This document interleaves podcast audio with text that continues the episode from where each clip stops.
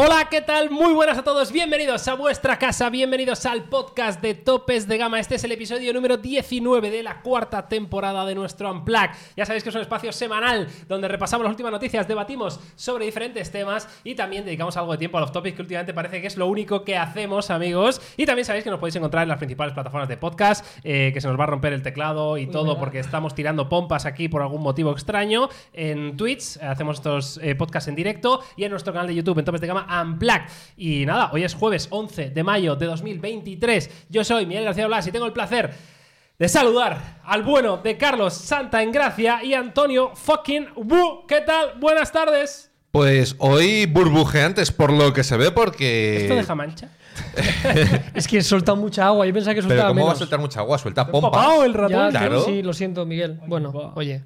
Bueno, tío. Parece como si escupiera muchísimo. ¿Sabes Claro, lo que te quiero decir? Sí. Lapardos, tío. No, ¿sois de tío. los que escupís al hablar? No, ni se me quedan las comisuras en la boca, gracias a Dios. Hombre, pero las comisuras en la boca yo creo que Eso eso... es Hay gente que le- hay ¿no? gente que Que le sí. pasa, no, hay gente que le pasa, tú, que, ¿Sí? que genera más de las que No, puede pero yo creo asimilar. que eso es cuando ya se te seca, en plan de... O sea, primero tienes que generar mucha saliva por encima de tus posibilidades. Y luego dejarla que esté ahí y se seque, yo creo. Me parece bien. Pero yo O sea, creo. que es un nivel... Después del 1, va el 2.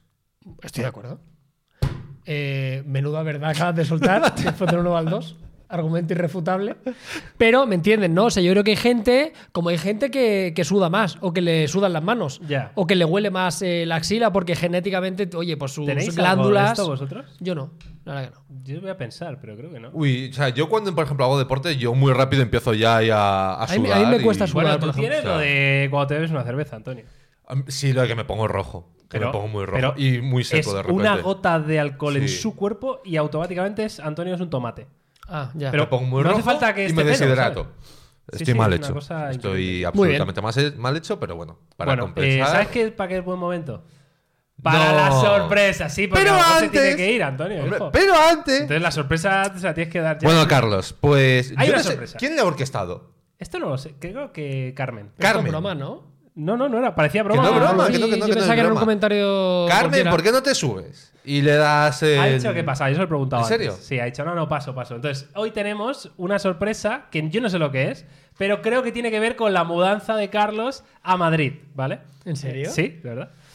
Así que eh, Antonio está haciendo entrega. Esta es tu bienvenida a Madrid para que te integres de la mejor de las maneras posibles. Y Carlos eh, está poniendo cara de corderito. Ay, qué guay. De perrito, ay, majete.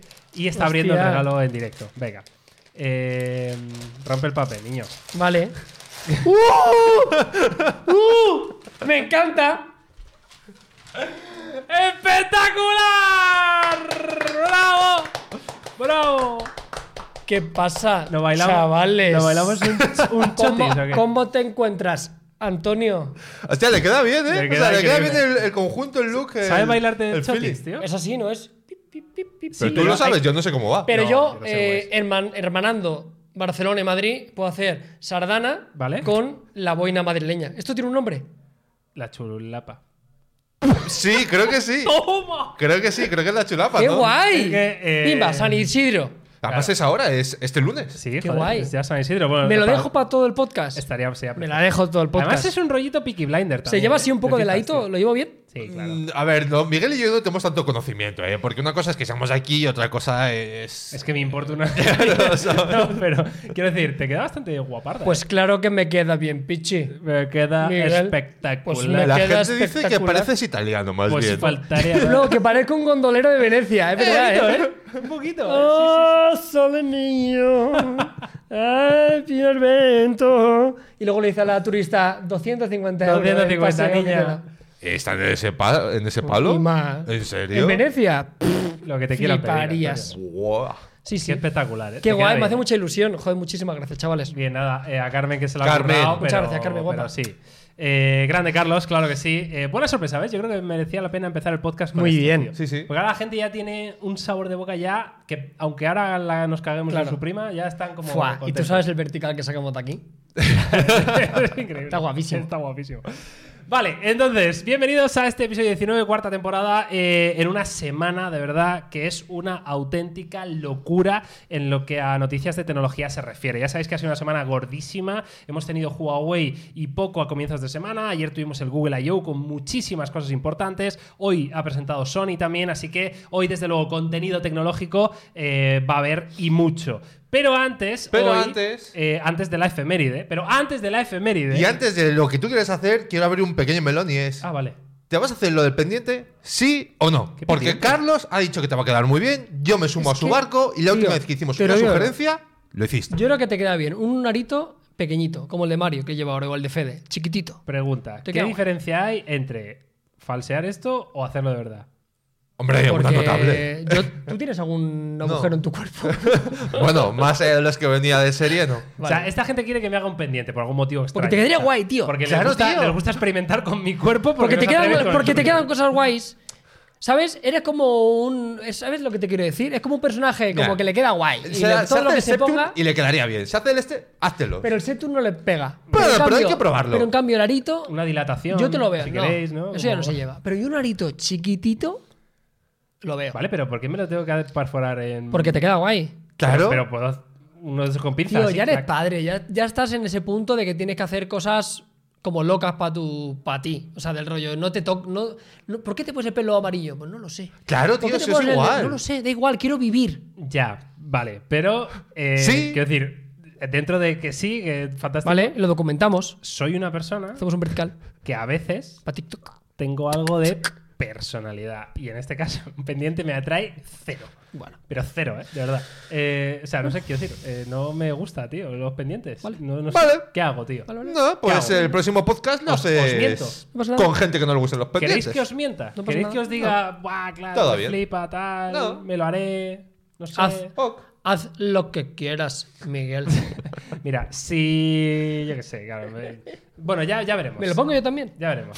Si Carlos se lo pone, ¿Y ya Antonio? Que, que venga aquí. No. Pero ya, lo What? tenías. Yo tengo un pendiente. Ah, o sea, claro, a mí- pero tú ya yo, tienes yo lo el tengo agujero abierto. hecho. Pero ah, te haces otro más. No, Sí, hombre. otro no. Si se lo pone Antonio, me lo pienso. Hombre, pero qué cabrón, a mí no me arrastres al abismo. ¿Un arito también? Pero, A ti te quedaría bien, ¿eh, Antonio, ahora que estás tan fuerte, tío. escúchame. verdad, tío, un tatuaje también. Tatúate un dragón, Tatuajes me gustarían, pero es la típica cosa como que yo creo que el primero que te haces te genera como mucha barrera. En plan de Ya. quiero algo perfecto, Y luego no sé ya- qué, qué tal, Sí, luego ya te da Luego igual. ya te da ¿no? igual, sí. Es verdad, yo me he hecho uno el- hace poco, claro. Y es el único que tengo y la verdad que contento, pero tampoco te creas que me ha picado el gusanillo Ya. de hacerme 10.000, ¿eh? Sí, sí. Estoy bien. Pero ya por lo menos has roto la barrera. Quiere Sí, decir que ya es como, sí. bueno, pues si mañana te apetece hacerte uno, pues te lo haces y a funcionar. Sí, sí, total. Que venga, ahora ya puedo empezar con la musiquita. Venga, dale. Esto me gusta, Carlos. Ponte un auricular, tío, porque yo creo que la gente escuche este Claro. temazo, tío. Este temazo porque este episodio 19 está patrocinado por la buena gente de Vodafone que tiene esta sintonía magnífica. Yo tengo el power y mi mente Yo tengo el power. Yo tengo el Tío, yo no oigo nunca la música. Pero tú. ¡Vamos, vamos! ¡Arriba! ¡Claro que sí! ¿Os acordáis en una época que hacíamos el. como. Y luego hacía ahí, pa. El repartiendo cartas. de cartas. Repartido cartas, el cortador de jamón. Madre mía. Eh, el violonchelista. También el, de la bola. La bola. bola. El de la bola, que te la paso. Pa. ¡Ay, la bola que me quema! la bola que me queda. ¡Ay, que me quema la bola! El de, el de pescando y Uh, luego recogiendo. Sí. ¿Sí o no? Eh, eso, está- eso estaba ahí. que En fin, infinito. eh, pues sí, gracias a Vodafone, claro que sí, por patrocinar este episodio, eh, que además mola porque patrocinamos un producto que está guapo, quiero decir, ¿sabes? O sea, este producto guapo está, ¿vale? Eh, es que estoy preparándolo para que lo veáis bien y Claro que sí, fantástico. hombre. Ahí está. ¿Vale? Entonces, eh, este producto básicamente es el hogar 5G de Vodafone, que es un producto bastante innovador que básicamente lo que te hace es proporcionarte conexión a internet allí donde vayas, de alta velocidad y también en tu casa. Eh, las ventajas pues son muy evidentes, quiero decir, es como un pequeño router 5G que tú esto no necesitas instalación, ni que venga un técnico a casa, ni que te hagan agujeros en la pared. Tú simplemente vas, lo enchufas y está funcionando. Así de fácil. Y otra de las gracias que tiene este tipo de es su movilidad. Ahora estamos en verano, imagínate, tienes un apartamento, la casita en la playa, pues te lo llevas, lo enchufas y tienes la conexión de tu hogar contigo, no importa dónde vayas, mientras tengas cobertura 5G y si no tienes 5G, lógicamente se va a conectar a cualquier eh, a Claro. 4G, sobrado. Y además es perfecto para toda la familia, ¿eh? permite estar conectado hasta 120 dispositivos. Yo no sé cuánto es familia numerosa, creo que 120 seguro. 120 está ahí, ¿eh? Yo estoy de acuerdo. Y lo mejor de todo es que aunque esté mucha gente conectada, pues oye, no pierden la calidad para videollamadas o para jugar.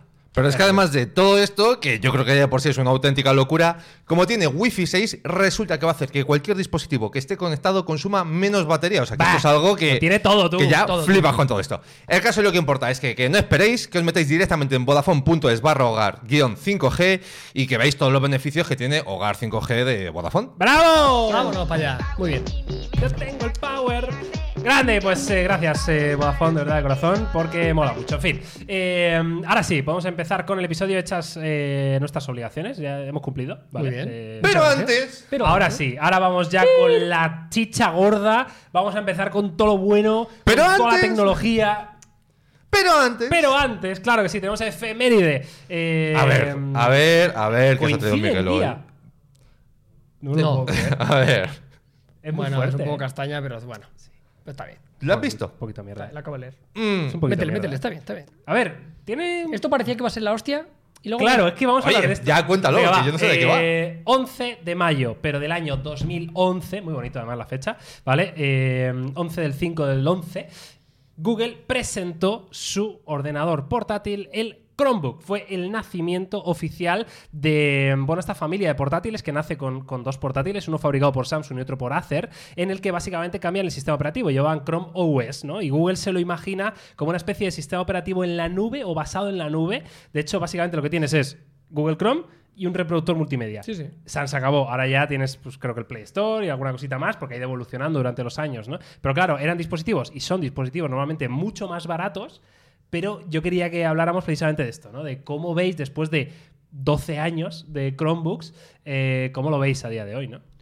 Pues mire, yo, yo he ido haciendo vídeos de, Chromebook eh, durante bastante tiempo. Incluso hemos hecho algunos en colaboración con Google. Hemos hecho algunos tipos de, de repaso a la evolución de los Chromebook. Y yo te diré que me acuerdo mucho de la imagen de, de ese portátil en particular. Creo que es un Samsung, te lo digo Sí, en varias este. Samsung, sí. Eh, recuerdo que llegó con muchísima fuerza y por aquellos entonces es cuando prácticamente estábamos arrancando el, el canal. Y creo que tenía bastante sentido porque para muchísima gente un portátil no es más que el navegador. Esto es una realidad. O sea, utilizan el navegador para correo, para redes sociales y demás. Y a día de hoy creo que es una solución que no está mal. Por lo que tú decías, por las aplicaciones. Porque realmente tienes toda la tienda de aplicaciones de Android. Lo que quiere decir es que ofimática, entretenimiento, juegos, o sea, no, no sé que, no se me ocurre algo que no puedas hacer con todas las aplicaciones de Android. Como si tuvieras un- una tablet Android con un teclado físico, con unas conexiones, con mucha más batería y muy barato. Yo creo que sobre todo el Chromebook en Estados Unidos funciona muy bien porque lo venden Para como el, churros. Segmento escolar también. ¿no? Eh, Escolar, Educación. educación, sanidad, para esos portátiles que no requieren de potencia y únicamente quieren una conexión a internet, creo que tiene sentido, pero en España me consta que se venden poquitos. Sí, la sensación es un poco de que tuvo su momento para realmente petarlo y como que no lo consiguió. Y yo a día de hoy tengo un poco la sensación de que, sea, un- o sea, como que no tienen tanto sentido, ¿no? Porque al fin y al cabo entiendo la lógica de, oye, tengo Chrome y con ello puedo acceder a todo el tema de Workspace, de Docs, etcétera. Tengo todas las herramientas que necesito. Pero creo que estamos en ese punto, y yo sé que esto se lleva repitiendo muchos años, en los que para mí tendría más sentido tener una tablet, por ejemplo, una tablet Sí. Android, aprovechando ahora pues todo el tema del Google I.O., que el tema del Chromebook como tal. No lo sé. Me Yo personalmente no lo veo, ¿eh? Me consta de todas maneras que Google, o sea, como que tiene, mm, no sé, como que le da mucha importancia a Chrome OS eh, de manera interna, ¿no? De que ellos apuestan mucho por Chrome OS y que, y que siguen metiendo muchas novedades y que lo ven claramente un sistema futuro. Y de hecho, eh, esta semana justo parece que Apple ha publicado Final Cut para los Correcto. iPad Pro eh, con M2, ¿no? O sea, ya, ya y Apple es- M1 también. y M1 también, vale. Pues Apple está rompiendo ya la barrera entre el MacBook y el portátil. Y el otro día me crucé con una cosa que a ver si hacemos un vídeo en Topes de Gama Plus, tío. Eh, con una plataforma que se llama Shadow PC. ¿vale? Uy, eso me lo ha dicho José antes. Claro, pues es que lo, lo hablé con él. Esto básicamente es, eh, es un ordenador, o sea, es un ordenador pepinísimo, ¿vale? Vale. Pero en la nube. Es decir, es como Vale. la idea del jugar en la nube, pero Igual, con no solo jugando. Ya. O sea, tú tienes un ordenador, ah, digamos que alquilas un ordenador a través de internet con, imagínate, con una Nvidia 4090, con el procesador más pepino que haya, con un 17.000 discos duros y lo tienes alojado en un servidor, ese ordenador. Entonces tú ahí instalas lo que te dé la gana, ejecutas los juegos que te dé la gana, lo ves en el dispositivo que te dé la gana, tanto en el móvil como Está en un guay. ordenador de un hotel de Uzbekistán. O sea, hostia, quiero decir, el- la computación en la nube tiene mucho sentido y creo que Chrome va por ahí, ¿no? Sí, sí. Mm, No sé si Bueno, encontraremos eso en el servicio de Google. Es que Microsoft tiene una solución muy parecida de. Bueno, es esa, directamente de Windows, directamente en la nube. Que es eso, tienes, está orientado al mundo empresarial y precisamente es tú dices, oye, pues quiero un ordenador tal. Y ya va con Windows preinstalado y tú lo manejas en remoto. Ahora, el caso de Google, yo no sé si llegarán a ese punto. O sea, no sé si tienen tanto eso en mente porque es que realmente. eh, ¿No creéis como que ya tenemos dispositivos suficientemente potentes a un precio suficientemente razonable para la mayor parte de los usuarios? Sí, pero es el, no sé, O sea, no renunciar a, A, nada. a mí tío, me no sé. parece bien, sobre todo porque igual a buen precio, sí, sí que es verdad, pero tú realmente para hacerte un equipo verdaderamente potente en un PC te tienes que gastar un dinero. Tío, pero que cuántos usuarios. O sea, me refiero que yo, por ejemplo, a mí me gusta jugar a juegos y a mí Game Pass me resuelve la papeleta. O sea, que no tengo la necesidad de una 40-90 para. Y Pero, más claro, allá de Game juegos. Ya, pero imagínate, tío, para trabajar, ¿vale? Tú imagínate que tienes una época de trabajo, nosotros que somos creadores de contenido. Igual quieres eh, una, tienes una época de flujo de trabajo muy grande, necesitas un equipo muy, muy tocho que a efectos prácticos te costaría 4.000, 5.000 euros, fácil. Claro. Y, y tú sabes que lo necesitas durante uno o dos meses porque vas a hacer algo. No, a mí me parece interesante que tú tengas una suscripción y digas, oye, pues mira, ahora me hace falta este equipo porque realmente lo necesito. Igual luego, cuando se acabe ese momento de necesidad máxima de potencia, pues puedo necesitar algo mucho más económico, incluso como los coches. Igual llega verano, pues este momento es un descapotable. Igual llega otra época y Sí, necesito sale un juego de tu un vida, sub, dices, o necesito un coche porque ahora mi- mis necesidades son otras, ¿no? Yo, yo lo veo y creo que se entiende y puede tener sentido. No sé. Sí, no, no lo sé. O sea, yo solo me imagino ese futuro en el que todo es una pantalla y ya está. O todo sí. proyectado. Sí, proyectado, Uy, pero me en la gusta, nube. Es que me acabo de acordar de una movida, pero creo que no nos cabe en el podcast de hoy. Así No que. ah, pero es una movida de tecnología. Digo, pues Sí, una sí, pedrada sí, es sí, bienvenida. no, es, siempre. es una movida de tecnología y es, van por ahí los tiros. Van, de hecho, por cómo sería el siguiente paso de los smartphones y toda la pesca. Pero hoy Uy, yo día, creo que tenemos... Otro día, ¿no? El siguiente paso de los smartphones. Madre mía. Yo creo que ¿Pero tenemos- tenía, molaba o era...? Sí, es de una TED Talk, entonces está bastante bien porque hace una live demo bastante de aquella manera Vale. y era muy Carlos tiene otra llamada, ¿eh? Carlos ahora mismo tengo puede abandonar el chicos. podcast. Vale, eh, pero mucho. ¿cómo hacemos? No, pues Carlos que hable así un o que poquito, corten ¿vale? ese cacho. Eh, o que corten este trozo. Me han colgado. Te han colgado porque era spam, tío. Una vez llegas a Madrid te llaman más de spam, ¿eh? Esto tienes que tenerlo claro. Uy, pero el truco es decir que estás en la lista Robinson y ya está. Que es que lo decía, truco. chavales, que es que he venido, que me tienen que traer cosas, muebles, Muebles. y no te avisan antes. Cositas, claro. claro. Eh, en fin, que no sabemos. que Lo mismo Carlos tiene que abandonar el episodio en... de repente. Vale, entonces, eh, hecha esta introducción, vista la efeméride, el patrocinio, todo, ahora sí vamos a empezar con la actualidad porque tenemos muchas cosas de las que hablar y además cosas de las que molan. Una de ellas, la primera que vamos a empezar con este episodio 19, es la presentación de Huawei con su nuevo P60 Pro, teléfono del cual ya tenéis la review publicada en Topes de Gama, ha salido esta misma semana y quiero que hablemos, que nos cuente Carlos un poco, porque para él ya dijo en la review que si no era la mejor cámara del mercado, era top 2 eh, sin problema, vaya. Sí, eh, yo aquí, se, mira, se podría resumir de muchas formas eh, esto, y se podría decir algo, un titular como, madre mía, lo que frenó Trump, Ya. realmente. Porque es curioso, porque Huawei sigue demostrando a mí, en, este caso en particular, en el P60 Pro, que siguen haciendo unos teléfonos magníficos. Está claro que tiene las limitaciones que tiene, no tiene los servicios de Google, es un teléfono que tiene 4G, eso está clarísimo. Pero yo en fotografía hacía tiempo que no probaba Huawei, probé el Mate, pero igual no le di todo el mimo a la fotografía porque no es su core. Y a mí me flipa. El análisis lo decimos, no sé si es la mejor, pero si no es la mejor es la segunda. O sea, me parece una cámara súper consistente, tiene un teleobjetivo increíble, cumple en todo, es un teléfono bonito, es un teléfono que está francamente bien, ya te digo. Eh, O sea, esto con servicios de Google uno de los teléfonos del año. es el- uno de los teléfonos del año. Sí, porque al final sí que es verdad que todos los teléfonos en Android de la gama alta son prácticamente iguales, entendedme. Todos tienen cargas rápidas parecidas, todos tienen las mismas tecnologías de pantalla, todos tienen muchas cosas iguales. Pero la construcción, el tamaño, el peso, la cámara, el audio, el selfie es fantástico. No sé, vamos, hay uno que decía aquí en el chat, frenaron al líder, y es verdad. Tal cual, ¿eh? O sea, lo frenaron, pero a una manera. La verdad que, tío, yo lo he visto hoy en mano y me parece precioso Muy el teléfono.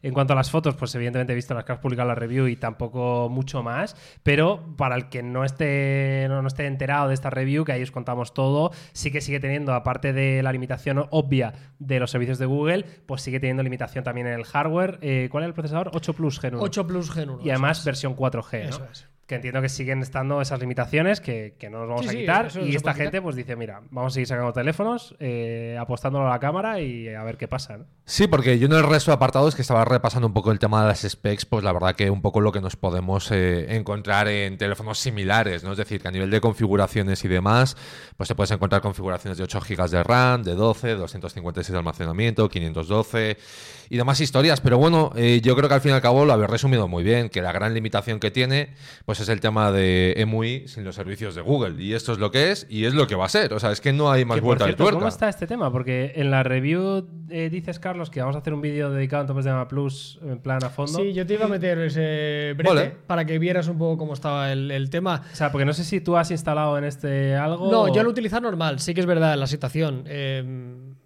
es bastante fácil meterle ya los. Aparte que en mil tutoriales ahí eh, puedes hacer lo, del, lo de clonar las aplicaciones con otro teléfono y te las copia directamente los APKs y tienes sí. prácticamente casi todo. Hay una esto que se llama, creo que es G-Apps o algo así, que Sí, también es como sí. un instalador relativamente sencillo. Pero aquí realmente el Eh, único problema es Google Maps Sí, O sea, claro. problema real, me refiero, Google Maps y si tienes cuenta de Gmail, ¿no? O sea, quiero decir, lo demás es a Instagram puedes descargártelo, Sí, eh, WhatsApp sí, puedes descargártelo, sí, Netflix te lo puedes cargar, los juegos X estarán casi todos y no todos. ¿Sabes? O sea, realmente la- el único problema, por eso desarrollaron el Petal Maps, por eso desarrollaron el Petal Mail, que era su servicio de correo electrónico, ¿no? Sí, todas las alternativas, Petal Search y todo el rollo. No lo sé, a ver, en el fondo yo creo que, que es cierto que tiene soluciones, ¿no? Pero claro, el tema es que a lo mejor entre dos alternativas que Ahí son está. parejas, Total. pues para qué te vas a complicar la vida si tienes soluciones que ya te traen todo el tema de Google de serie, ¿no? Sí, sí. Otra Hay cosa es el mercado fan. chino, que Hay ahí ya es otra película. Y bueno, de hecho, Huawei, eh, que a mí me parece bien, que sigan apostando por Harmony, por desarrollar su idea, su película. Y de hecho decían hace poco, ¿no? Que tenían claro que iba a ser el mejor sistema operativo del mundo. Bueno, habrá Sí, que ver. en la presentación que yo tuve la oportunidad de estar, decían eso, ¿no? Ellos hablaban de ser la tercera Sí, alternativa. yo también lo vi que yo, yo Eh, hice el pre-briefing y también nos contaron ese, ese discurso Sí, sí. De, de, bueno, tenían dos opciones, eh, irse a la mierda o intentar hacer algo diferente, ¿no? Y plantar cara de verdad a los únicos reyes que hay ahora mismo, que son Apple y Google, ¿no? En cuanto a sistemas operativos y ofrecer una tercera alternativa eh, para que los usuarios pudieran elegir. Evidentemente, de cara a los usuarios, cuanto más competencia hay, pues Mejor. mucho mejor para todos. Ahora, de momento no está al nivel, como es lógico, porque es muy complicado hacer un sistema operativo de cero. Ya lo hemos visto con otros fabricantes que lo han intentado. Caso de Microsoft, eh, no le salió Total. bien hacer un sistema operativo para móviles, porque no solo depende de que tú sepas programar menús, eh, submenús y animaciones. Depende de un ecosistema tan cosas. enorme de servicios y aplicaciones que eso es lo que complicado realmente. Sí, total, no hay mucho más que añadir. Yo solo eso, que cuando vimos las fotos fue la demostración de decir, yo pensé, hostia, Huawei, es que, ¿sabes? O sea, sigue, o sea, sigue siendo el mejor en cámara. O Ya. sea, por mucho que ha pasado este año y mira La que cámara probado más casi todos, tío, no falla. O sea, es- Sobresaliente en todo, ¿no? en todo. O sea, no falla, no falla. Entonces fue como la demostración de, hostia, no tienen Leica, no tienen historia, le han puesto los palos, pero coño, es que en fotos siguen siendo brutales. Esto es lo de la semana pasada que estuvimos hablando del tema de las cámaras y dijiste, esperaros una semana. Eso es. Vale, vale, vale, vale. Claro, hablando de fotografía, está claro y eh, es evidente, hemos hecho el análisis y no le hemos puesto el sello de recomendado, obviamente. Obviamente. Porque te puedo decir que el teléfono es fantástico, pero no le puedo poner el sello de recomendado por topes de gama. Eh, si eres un mega fan de Huawei, asumes que puedes instalar las aplicaciones, controlas un poquito y te compensa, yo creo que se podría atrever alguien que fuera fan de Huawei y que dijera, soy fan de Huawei y para mí la cámara es ultra importante. Creo que es para ese tipo de usuario, yo creo que sí que puede. Que tampoco paso. sabemos cuánto cuesta esto, ¿no? 1199. Sí, ya hay precio. Ya hay 1199, precio. hay una promoción de 100 euros. Creo que en la review, en la descripción lo tenéis. Han hecho varios cupones de descuento la gente de Huawei. Eh, y vamos, sí, por poco más, por 1099 con el descuento lo, lo tendrías un precio que evidentemente es Claro. caro. Eh, Claro, precio de gama alta, sé. Sí, sí. Lo que pasa es eso, la limitación del 5G.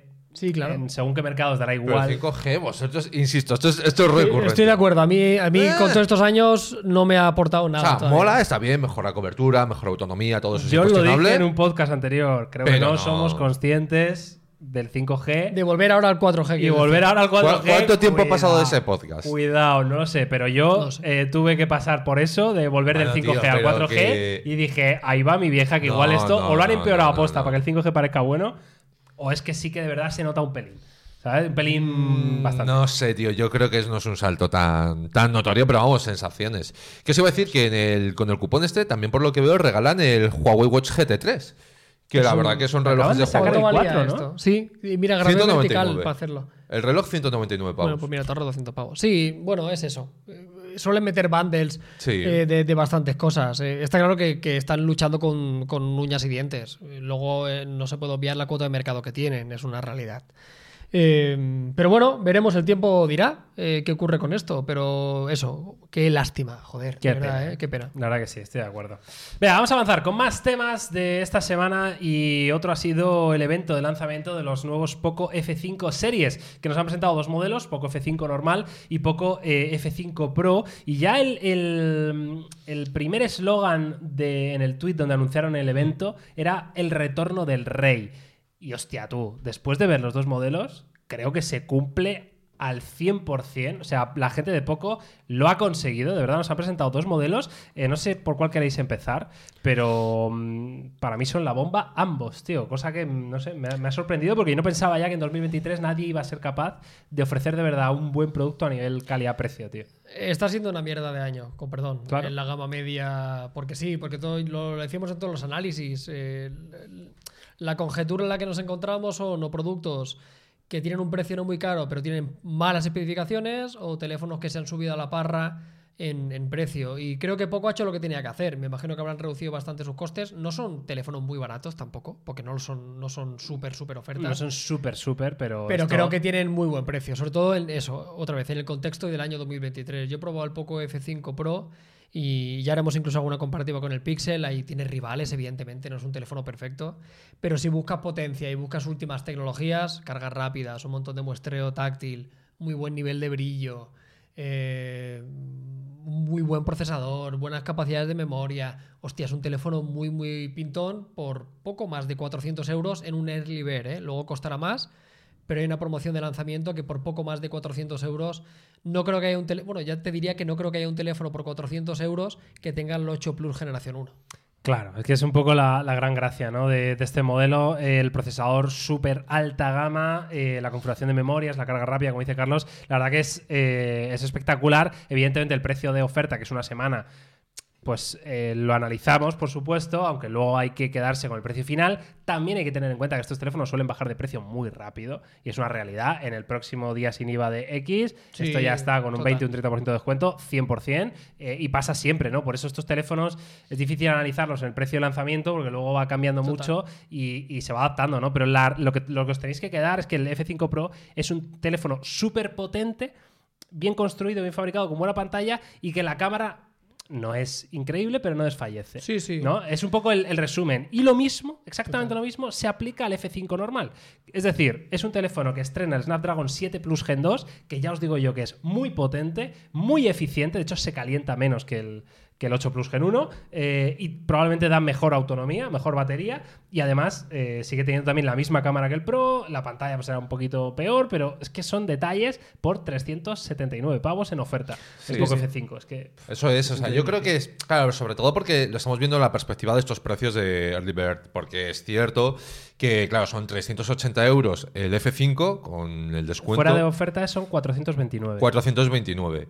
El F5 Pro en la oferta son 480, bueno, 479 con 99, pero luego se te va a 579, o sea, son 100 pavos más. O sea, los precios bases son 579 y 429. Eso Sí. es. Vale. Entonces, a lo mejor, mm, claro, yo creo que este es el momento de aprovechar para hacerse con estos teléfonos. A mí, más allá de lo que habéis comentado, eh, sí que me gusta mucho el diseño del F5, no de la, de la versión Pro. O sea, Muy me bonito. gusta como cómo han resuelto la trasera, me parece muy limpio, muy liviano, etcétera. Porque más allá de todo eso, pues es un poco lo que, lo que habéis estado comentando ahora anteriormente, ¿no? Pues potencia, buen precio, buena construcción y sí que, oye, algunos sacrificios que, hombre, entiendo que si vas a por este teléfono, estás dispuesto a asumir, evidentemente. Eh, que se compra estos teléfonos prioriza la potencia en la cámara. Eso es una realidad. El que quiera cámara sabe que se tiene que comprar el Pixel 7A.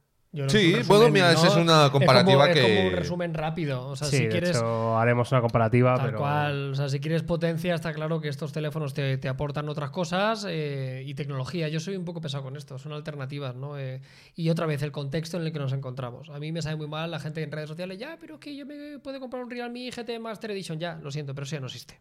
O sea, eso en este año actual no existe. O sea, no se venden teléfonos con esa relación calidad-precio porque este año es un mal año. es Lo un mal que- año nivel de lanzamientos. Por eso estos teléfonos creo que están mejor de lo que cabían esperar. Porque yo viendo cómo Sí. pintaba, digo, ya verás. Pero lo que es muy fuerte es que Poco es de Xiaomi, Ajá. ¿vale? Y estos Poco le han metido una patada a los recientes Redmi Note 12. Sí, pero claro. muy recientes, pero una patada que casi no tiene ni, ni sentido. Y al M y al 13 Elite. Claro, o sea, quiero decir, es como, vamos a ver. O sea, está guay, ¿sabes? Pero, sí. pero no tiene como poco sentido a nivel estrategia de marca. En plan, vale, tenemos poco que es para super calidad precio, Redmi que es tal y Xiaomi que es gama alta, ¿no? Quiero decir, no han pensado en. Vamos a ver, porque estamos dando el poco que es claramente una mucha mejor oferta que los Redmi Note 12. Pero claramente, además. Bueno, yo de creo- lejos. De hecho, fíjate el detalle: los Poco F5 llegan con Android 13 y los Redmi Note 12 llegan con Android 12, tío. No, ya. O sea, quiero decir, es como hasta, absurdo, tío. Sí. Cuando Redmi Note ha sido una de las gamas más vendidas de tu historia, tío. Sí, no O sea, sé. No sé, como que me, no, no me me gustaría saber por qué pasa esto. Entiendo que es un tema de política de distribución, mercados o algunos quizá más asociados a operadoras, Sí, otro más un mercado más online. online, ¿no? Eh, Eh, yo creo que poco, nosotros porque estamos muy metidos en esto, pero yo creo que hay mucha gente que no, no tiene ni idea de que es poco. Entonces yo creo que para nuestra visión sí que es como muy evidente del rollo que se están pisando y se están canibalizando, pero para mucha gente yo creo que esa diferenciación no existe, ¿no? O sea, no, no son conscientes de que son dos marcas distintas o que tan siquiera hay una marca que, que tiene esos teléfonos. Bueno, ellos tienen mucha gente trabajando, quiero pensar que eso está estudiado, pero sí que es verdad que, que estos poco claramente son mejores que los Xiaomi de turno. Yo es que desde hace como los últimos minutos solo puedo pensar en alguien que entre al directo y vea a Carlos por primera vez Sí, con la boina dirá, ¿este Claro. pavo siempre no lleva digo- esto? Pero yo no digo nada. Pero lo has asumido con tanta naturalidad que es como un discurso serio y yo solo Pero puedo ver la yo creo que a boina. Carlos te mola. ¿Esto no llevas en invierno cosas No. de estas? ¿Sabes por qué? Porque me quedan muy mal las gorras a No, mí. pero no, o sea, quiero decir. Estoy sorprendido que esta me queda guay. Ah, vale, porque es de Madrid. Pero, no, en Te serio, pero a mí los gorros, en general, los gorros me quedan muy mal. A mí también, ¿eh? Ahí, pues, de hecho, Patri no me deja ponerme ¿Sabes ningún por qué? tipo de gorro. ¿Sabes por qué nos pasa a ti y a mí? Porque tú y yo tenemos la cabeza pequeña. Es que puede ser, ¿no? No, te lo digo yo. Sí. No, pues yo soy el caso contrario y tampoco me A quedan ti bien. te quedarán bien. A ti te No. quedan bien las gorras. Igual que las Bueno, a ti la- el problema es que no te caben, gafas. que no encuentras de tu tamaño. Eso aparte, pero eso y las gafas, tío. Vale, las gafas, sí que ¿qué tienes le un pasa? problema. No sé, a mí solo me quedan bien. mo- A ver, no lo Un sé. modelo hay- concreto y Sí, hay tipo, gente ya. a la que cualquier gafa. Le, le tiras algo? Ahí. Ahí me quedan bien las gafas. A ti también te bien las Bueno, gafas. se puso otro día unas gafas de ciego. Me quedan bien también si no son muy grandes, tío. Si Las son de grandes- sol, Yo es que tengo cabeza hombre, pequeña, claro. tío. Pero, por pero- ejemplo, las gafas redondas, las gafas de Morfeo. No. Porque qué? eso a mí no creo que me quede bien tampoco, ¿no? Es que eso aquí le queda bien, tío. a Morfeo ya. no, hombre, a pero. No sé, tío, ¿no? Y Elton John también las lleva, ¿no? claro, pues eso, pues yo creo que es una cuestión de confianza, o sea, yo creo que es una cuestión de actitud. Mola porque, claro, a Antonio le pones unas gafas eh, talla estándar. Claro, hay gente que se cree, perdón, como si me hubiera hecho un injerto de pelo y estuviera tapándomelo. Que no, que no. Que Pues mira. como siempre, que me han regalado un, un- una de esto, una boinita de Madrid. Pero estaría guapo, ¿no? Porque es San Eh, Isidro. Que te queda bastante bien, ¿eh, macho? Pero me me hace mucha gracia, Antonio, le das una gafa de, ta- de talla normal y tú le miras de frente y ves la- las patillas aquí. ¿sabes? Claro. Luego juntan hacia aquí y se juntan los ojillos. sea, el mundo no está hecho para Como gente muy grande, ancho, tío. tío. El Eh, mundo no está hecho para gente grande. Totalmente. de ¿Te hacían bromas de esas de pequeño, tío? De. No Están especialmente. orbitando planetas a tu alrededor. No sé, a ver, no especialmente, pero es cierto que yo creo que tuve la suerte de que en mi entorno tampoco había mucho monger, quiero decir. Bien. Y, hombre, lo típico, a alguien te cruzas, pero luego Pero le, da- podía en- destruir. Le Y pones en su sitio y ya está, ¿verdad, Antonio? Y ya está, no hay ningún problema. Y dice, ponte la, re- ponte la buena recta. ¿Se tiene Es que que, llevar ¿Cómo recta? se lleva? A ver, vamos a buscar. ¿Buscas una foto? Buscamos chulapo, ¿no? Vale. Es que, claro, igual, igual yo me he venido. Es que la única alternativa que te queda es comprarte ya. Yo la veo un poco de lado en todas las imágenes rápidas. No. ¿tú crees? Sí, sí, sí. Bueno, la verdad es que veo aquí niñitos, tío, espérate. Eh, mira, este señor parece muy tradicional. Vale. ¿no? He llevado un poquito la de Ha llevado un poquito ladeada, espérate. Un poquito. Un poquito Pero ladeada. Lo que pasa es que justo no se ve bien, ¿eh? La- pero sí, Ah, la lleva, la un lleva un poquito, poquito. una un chispita. Este, este Oye, señor- escúchame, ¿el lunes estás aquí en Madrid? Puede ser. Hostia, vete ahí a la pradera con la gorra y todo el Nos rollo. vamos todos, estaría guay pasar el día. de Estaría guay. Yo el lunes lo tengo más complicado, pero el pero podrías ir Podríamos tú. ir el domingo o Yo algo. te hago el avance, sí, sí, estaría guay. Vale, ¿eh? está guay. Estaría Le- guay. Le ¿ves? damos una vuelta. Este señor, De por ejemplo, chulapo. se nota que ha nacido como en el centro de Madrid. ¿no? ¿Ha nacido él ¿Tú en crees? el centro? Sí. Se le ve, claro. De Chamberí. Está en- él ya nació ¿De así. qué barrio tengo pinta yo? De, De Madrid. Si tuviera que ir de Madrid, De Venecia, tío. De de, lava- Venecia. de lavapiés. de la- No, ayer me dijeron que era chunguillo. No, el que lava pies. Lavapiés. Bueno, es un poco. chunga. Sí, pero es mezcla cultural a día de hoy. Sí. Está bien. Tiene Yo- cosas chulas. Yo, me- mi corazón, mi corazón es de Orcasitas. De Orcasitas, tu corazón. Ah, sí, sí, cierto. Ahí está. O- Orcasita Un dato sí que es un barrio un poco más. Yo no lo Posible. sé, no lo ubico. Sí, es un poco más así. Más que. Hombre, tiene peor fama. Malasaña, Es un- dicen por aquí. Hombre, Mal- sí, Malasaña te pegaría, yo creo. Alternativo. Sí, Malasaña tiene un rollo alternativo. Es como alternativo, pero mainstream ya. O Ya. sea, es un poco Claro, como. sí, es del rollo ya voy a la élite. Es como Gracia en Barcelona. Claro, que- la élite de lo alternativo. Claro, ¿sabes? es un poco como. No, no, es- meh, de Ya, aquella manera. necesito una deconstrucción de tortilla de patata. Ya, eh, claro, necesito. A mí dame un pincho de tortilla. Está, ya que a mí no me marees. Bueno, va, eh, venga, continuamos y vamos ahora a uno de los eventos gordos de esta semana, como ha sido el Google I.O. 2023, que por cierto se cumplían 15 años, eh, desde el primero, era el 15 aniversario del Google I.O. Y eh, bueno, pues vamos a hacer un repaso general eh, y luego dedicaremos un espacio un poquito más con calma al Pixel 7a, que es al final el único producto de todo esto que presentó ayer Google, que hemos podido probar y que os podemos dar una opinión un poquito más certera, ¿no? Pero bueno, vamos a poner un poco de resumen del, del I.O. de fondo. Eh, y empezaron con un bloque muy gordo de inteligencia artificial. Yo creo que ellos casi se sintieron obligados ¿no? a, a hablar de IA después de todo lo que ha presentado Microsoft con, con ChatGPT y todo el rollo este, que desde luego ha sido un boom muy, muy grande. Que luego eh, yo creo que la gran o el gran público todavía esto no lo está aterrizando de ninguna manera. Esto es igual entre los flipados de la tecnología, sí que Total. está generando más ruido, ¿no? Pero, claro, eh, por mucho que Google vaya tarde con respecto a nosotros, eh, es Google, tío, quiero decir. O sea, aunque lo haga peor y más tarde, si lo meten en Google Maps, Claro. en Google, la búsqueda de Google, en Gmail, en los documentos, es que le van a pasar por la izquierda y por la derecha a cualquiera, tío. A cualquiera, porque lo van a hacer masivo realmente. ¿no? Yo aquí no podré apuntar mucho, ya os digo, porque no, no pude verla. Eh, sí que vi un poco la parte de la inteligencia artificial. Esto y- estaba guapo, ¿eh? Esto era lo una de. locura. A mí lo que me ha el gustado editor mágico este. de, de la IA, tío, está claro que la IA tiene mil opciones y, y hay cosas que podemos hacer que son prácticamente infinitas. Esto es lo de Google Maps, por ejemplo. A mí lo que me mola es que ya tengo un aplicativo real en tu bolsillo y en tu móvil y en las aplicaciones que utilices en el día a día. O sea, Claro. que, que lo tengas realmente de formato usable. Igual no es tan espectacular, pero es algo que realmente en tu día a día sí que le vas a sacar partido. Y ahí es donde decías tú, con mucho sentido, que Google tiene mucho que, que decir, que la gente se calenta mucho el morro con, no, es que va muy atrás, es que va en la cola de la IA. Espérate, que Google, que llevan trabajando con esto no sé cuánto tiempo. Entonces, eh, yo lo poco que vi, sobre todo a nivel de retoque fotográfico, son cosas que a mí como usuario las veo y digo, joder, muy bien. O sea, Claro, a todas apetece. le voy a poder sacar un partido real. Y creo que eso está muy guay. Claro, yo creo que el caso es que ayer en la presentación había como dos mundos muy claros, ¿no? Estaban como las aplicaciones prácticas, que es un poco lo que comenta Carlos a nivel de editar una imagen, a la hora de escribir un mensaje, cosas de ese estilo. Y luego estuvo ya la mega locura que empezaron con Palm y todo el rollo, los modelos. Es que esto- eso se volvió muy intangible de no repente. sé si lo, tú lo tienes más claro, tampoco te quiero meter aquí y dejar vendido. Bueno, pues entonces avancemos al siguiente. Pero es que es verdad que yo había cosas de ayer que no entendía una mierda. O sea, hablaban del lenguaje. Uh, escúchame, que fue. Es yo que no es estaba claro, No, no, que lo directo. ve bien. Aquí hablamos con naturalidad, así somos. No, no, pero es que, joder, es que eran cosas ultra técnicas, tío, de, de cómo utilizaban el Palm 2, que entiendo que es el modelo de inteligencia artificial que luego se aplica a diferentes usos, ¿no? Pero cómo eso a nivel profundo podía mejorar o beneficiar a una empresa que quería hacer no sé qué. O sea, era todo como muy. Me estaba explotando a mí la cabeza. Mucho código, eh, crea código con esto. Si tu amigo es coreano y quiere meter código en coreano Es y tú en verdad. inglés. Es que eso pasó, eso diciendo, pasó. Vamos a ver, por favor. eh, Bueno, guay, pero, pero en Bien. Google I.O. tiene sentido. Ya, Claro. claro, pero, Claro, porque pero está- Google no- I.O. pero no están hablando para ti.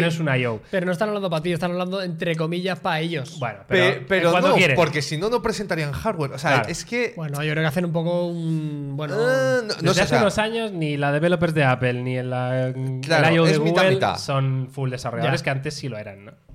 Bueno, que el caso es que sí que hubo una parte de lo que tú dices, Miguel, ¿no? De eh, explicando, pues, por ejemplo, que había tenían muchos acuerdos y ponían ejemplos concretos de cómo aprovechar la inteligencia artificial, que yo creo que es donde más lo notaremos. Que, por ejemplo, hablaban de la cadena de comida rápida Wendy's para todo el tema de los pedidos. Y entiendo, pues, que a lo mejor tú interactúas con un ente que no sabes si es persona o no, pero te da igual, porque es lo que va a gestionar todos los pedidos que tú Sí, sí, hagas. te da igual. Yo creo que ahí es donde va a haber el, el otro gran avance que nosotros no lo vamos a percibir como tal, por lo menos por ahora, pero sí que creo que es lo que abrirá las puertas de cara al futuro, pues para que todo, cualquier interacción que tengamos con una empresa, ya no tenga que resolverse a través de una persona, sino que sea una inteligencia artificial mucho más eficaz, haciendo que todo sea más rápido, eliminando partes de procesos.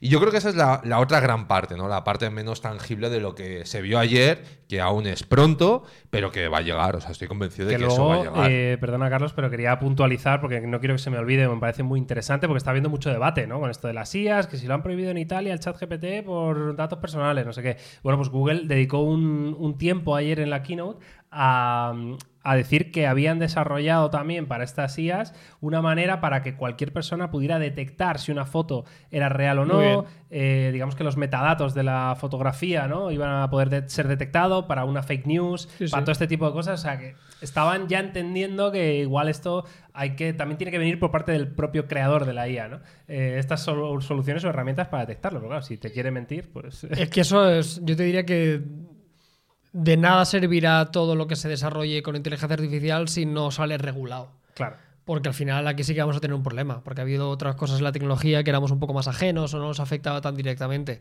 Aquí yo creo que esto todos los gobiernos, Unión Europea y demás entes tienen que regularlo y, tienen- y creo que tienen que ser muy estrictos y muy duros porque va a afectar directamente a la información que consuman los ciudadanos. Y, y, yo no soy miedoso con la IA en absoluto, yo estoy muy esperanzado, pero sí que no hay que ser muy listo para detectar que la información va a ser muy jodida en los próximos años. Nunca vamos a saber qué es real, qué es mentira, ese vídeo es de verdad, ese vídeo de mentira, esa fotografía realmente ha sucedido.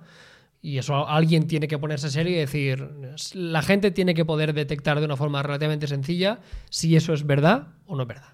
Pero yo creo que, a ver, sí, pero no, ¿no? O sea, es decir, eh, por un lado entiendo que digáis, oye, pues quiero discernir, por ejemplo, si esta imagen la ha creado una persona o una inteligencia artificial. No tengo muy claro con qué objetivo, pero bueno, puedo entender que haya, hace- que, haya que hacer esa diferenciación.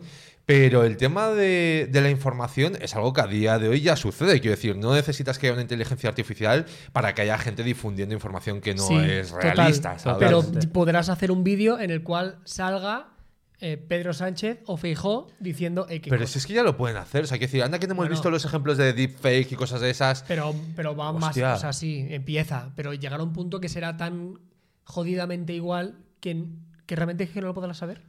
Sí, a ver, no lo sé, entiendo qué puede pasar, pero no sé, o sea, me imag- yo en mi foro interno pienso que eso a día de hoy creo que podría pasar ya. Y tampoco veo a la gente como muy preocupada en general. O sea, los veo como, bueno, o sea, que al final no eh, da la sensación de que cuando yo tengo eh, unas creencias, pues por ejemplo, yo entiendo que este tipo de cuestiones para temas más políticos, más controvertidos, eh, puede generar muchos problemas. Pero también soy de los que piensan que esos temas la gente es muy de ideas fijas. Es decir, que si yo soy de un lado o del otro, el de más allá, pues tiendo a creerme o en este caso a desmentir esa imagen y Sí, punto. O sea, sí. que me da igual todo lo demás. Para mí esto es un 3.0 de lo de Cambridge Analytica, por ejemplo. Un poco el rollo. Puede ser. O sea, llevado más al extremo que eran posts y eran imágenes Sí. a- ubicadas a unas personas en unos barrios con un mensaje concreto eh, para cambiar su voto. Eso pasó directamente en Estados Unidos. Hay un documental que es La leche para que ganara Trump y en otros, y esto llevaban haciéndolo en países subdesarrollados para incidir de forma directa en, en votaciones. Pues imagínate, súmale eso a, a vídeos, a fotos, a imágenes. ¿eh? Es una locura, ¿eh? Es una locura. Miguel lo dice, Miguel tiene cara de tengo miedo. No, no, no. Tiene la es- cara de, es joder. una locura. es Lo una que, locura esto, ¿eh? También. lo que quiero, no. Yo esto no lo había visto en mi vida. Pínchalo. ¿El qué? ¿Eh? Yo esto no lo había visto en mi vida. ¿El Esa qué? combinación. Esta combinación. Sí. Está ¿Qué combinación? Este, yo debatí si este ¿Tú habías señor... visto alguna vez un negro rubio? Claro, pero, no es, rubio. es que- pelo blanco. Que es el pelo pero blanco. yo debatí si este señor era generado por IA. Lo debatí en ¿en directo. serio? Dije, Pero dije, a vamos ver. a ver. Ya, pero serio? Antonio, ¿Cuál es, la, ¿Cuál es la parte controvertida Yo no de había este visto señor? nunca a una persona afroamericana con el pelo largo blanco, que es un comentario de mierda. O sea, pero es como. no, Me ha sorprendido. Mira, más. tiene una postura y un comportamiento no verbal errático. Ah, es indio. Dicen que es indio. Vale, sí, sí, será Ah, sí, sí, sí. indio. pues Eh, o sí, hindú, sí, ¿no? sí. Eh, es un caso Sí, Pero sí, es hindú. tiene un Vale, pelo que parece falso, ¿verdad? Parece por, un ordenador.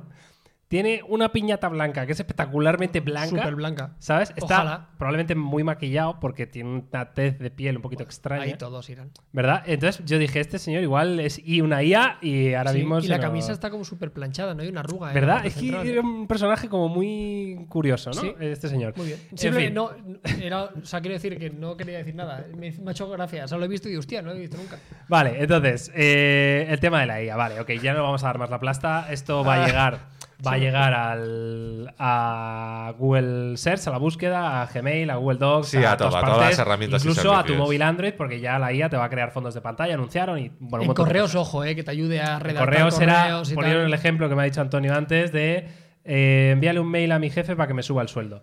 Y te daba Guiño, opciones. codazo, guiño, Carlos, Te ¿eh? daba opciones ahí perfectas. Claro, podías elegir el tono. Lo quiero Claro. más coloquial, lo quiero más educado, lo quiero más. Es un Es- canteo. es Como la- es la parece que leche. no quiere la cosa. Oye, pues casualmente tal. Es un cateo. El caso, que vamos a hablar del hardware, que es también presentaron ayer, y vamos a hablar lo primero de la tablet, ¿vale? De la Pixel Tablet, que eh, os digo ya que esto yo tengo información de Google España y no parece que de primeras se vaya a vender en nuestro país ni en muchos otros, ¿vale? Va a estar con bastante reducido el- los mercados a los que salga a la venta.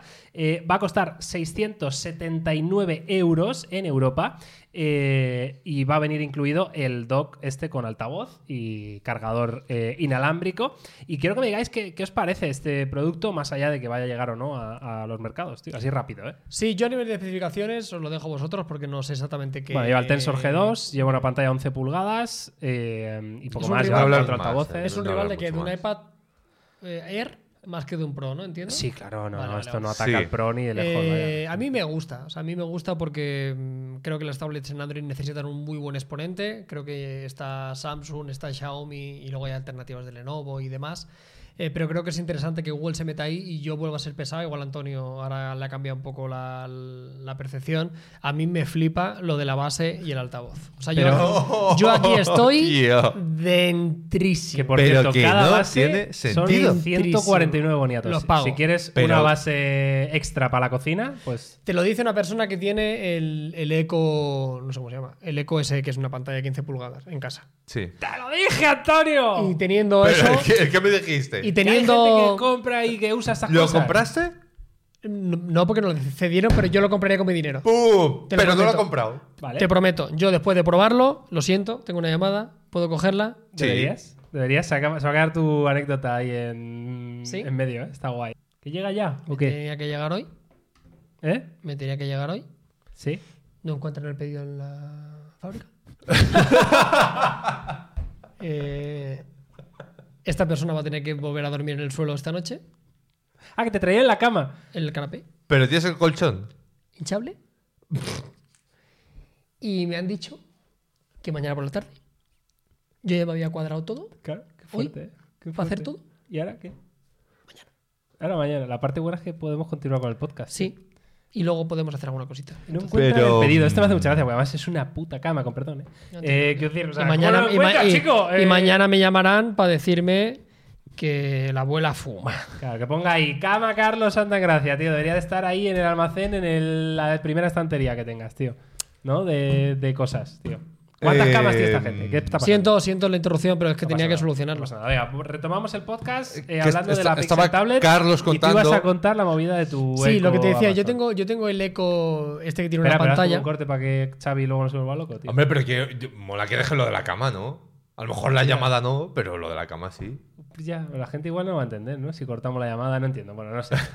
no, Xavi, haz lo que quieras. Bueno, yo tengo el Eco este que es una pantalla de 15 pulgadas y lo utilizo en la cocina y yo sé lo que es tener un sistema así, ¿no? Que no es lo mismo, pero lo entiendo.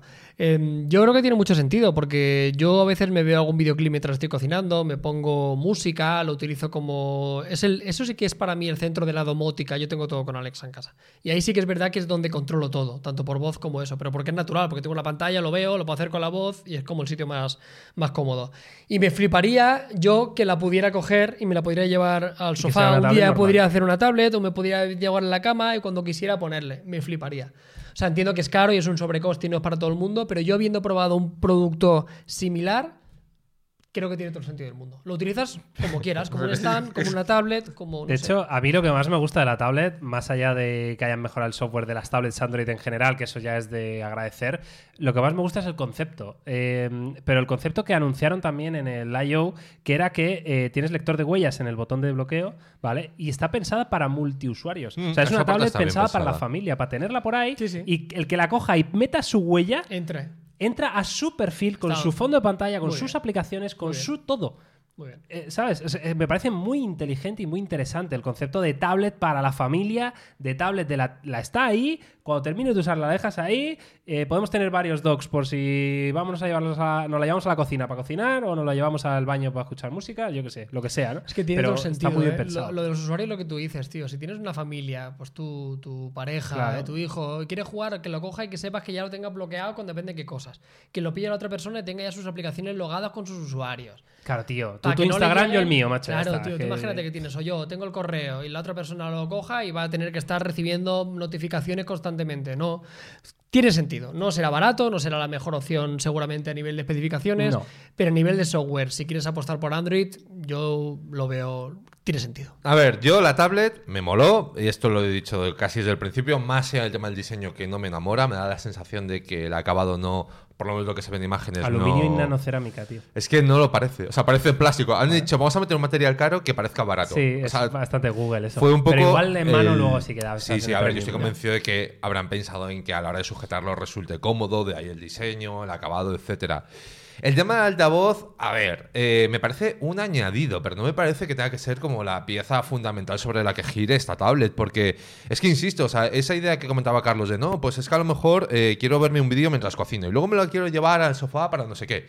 Si eso ya lo puedes hacer con tu tablet, o sea, si es que no necesitas. O sea, yo, yo veo como que es al revés, o sea, que el Pero dock. cuando lo quieres hacer, te ha quedado sin batería. Pero, pero vamos a ver que, que sí, que lo que tú digas. Pero que el caso es que al final, o sea, yo creo que el tema del altavoz, pues bueno, es un añadido curioso. Es cierto que Google lo creo que lo ha planteado relativamente bien. Ha sacado la funda como el complemento ideal, la pareja perfecta para esta tablet. Y entiendo que tiene sentido. Luego, esa función de modo hub, pues bueno, que esté anclada o no esté anclada, creo que podría funcionar igualmente. Porque hay cosas de eso que es un poco fumada. El marco de fotos virtual, pues chico.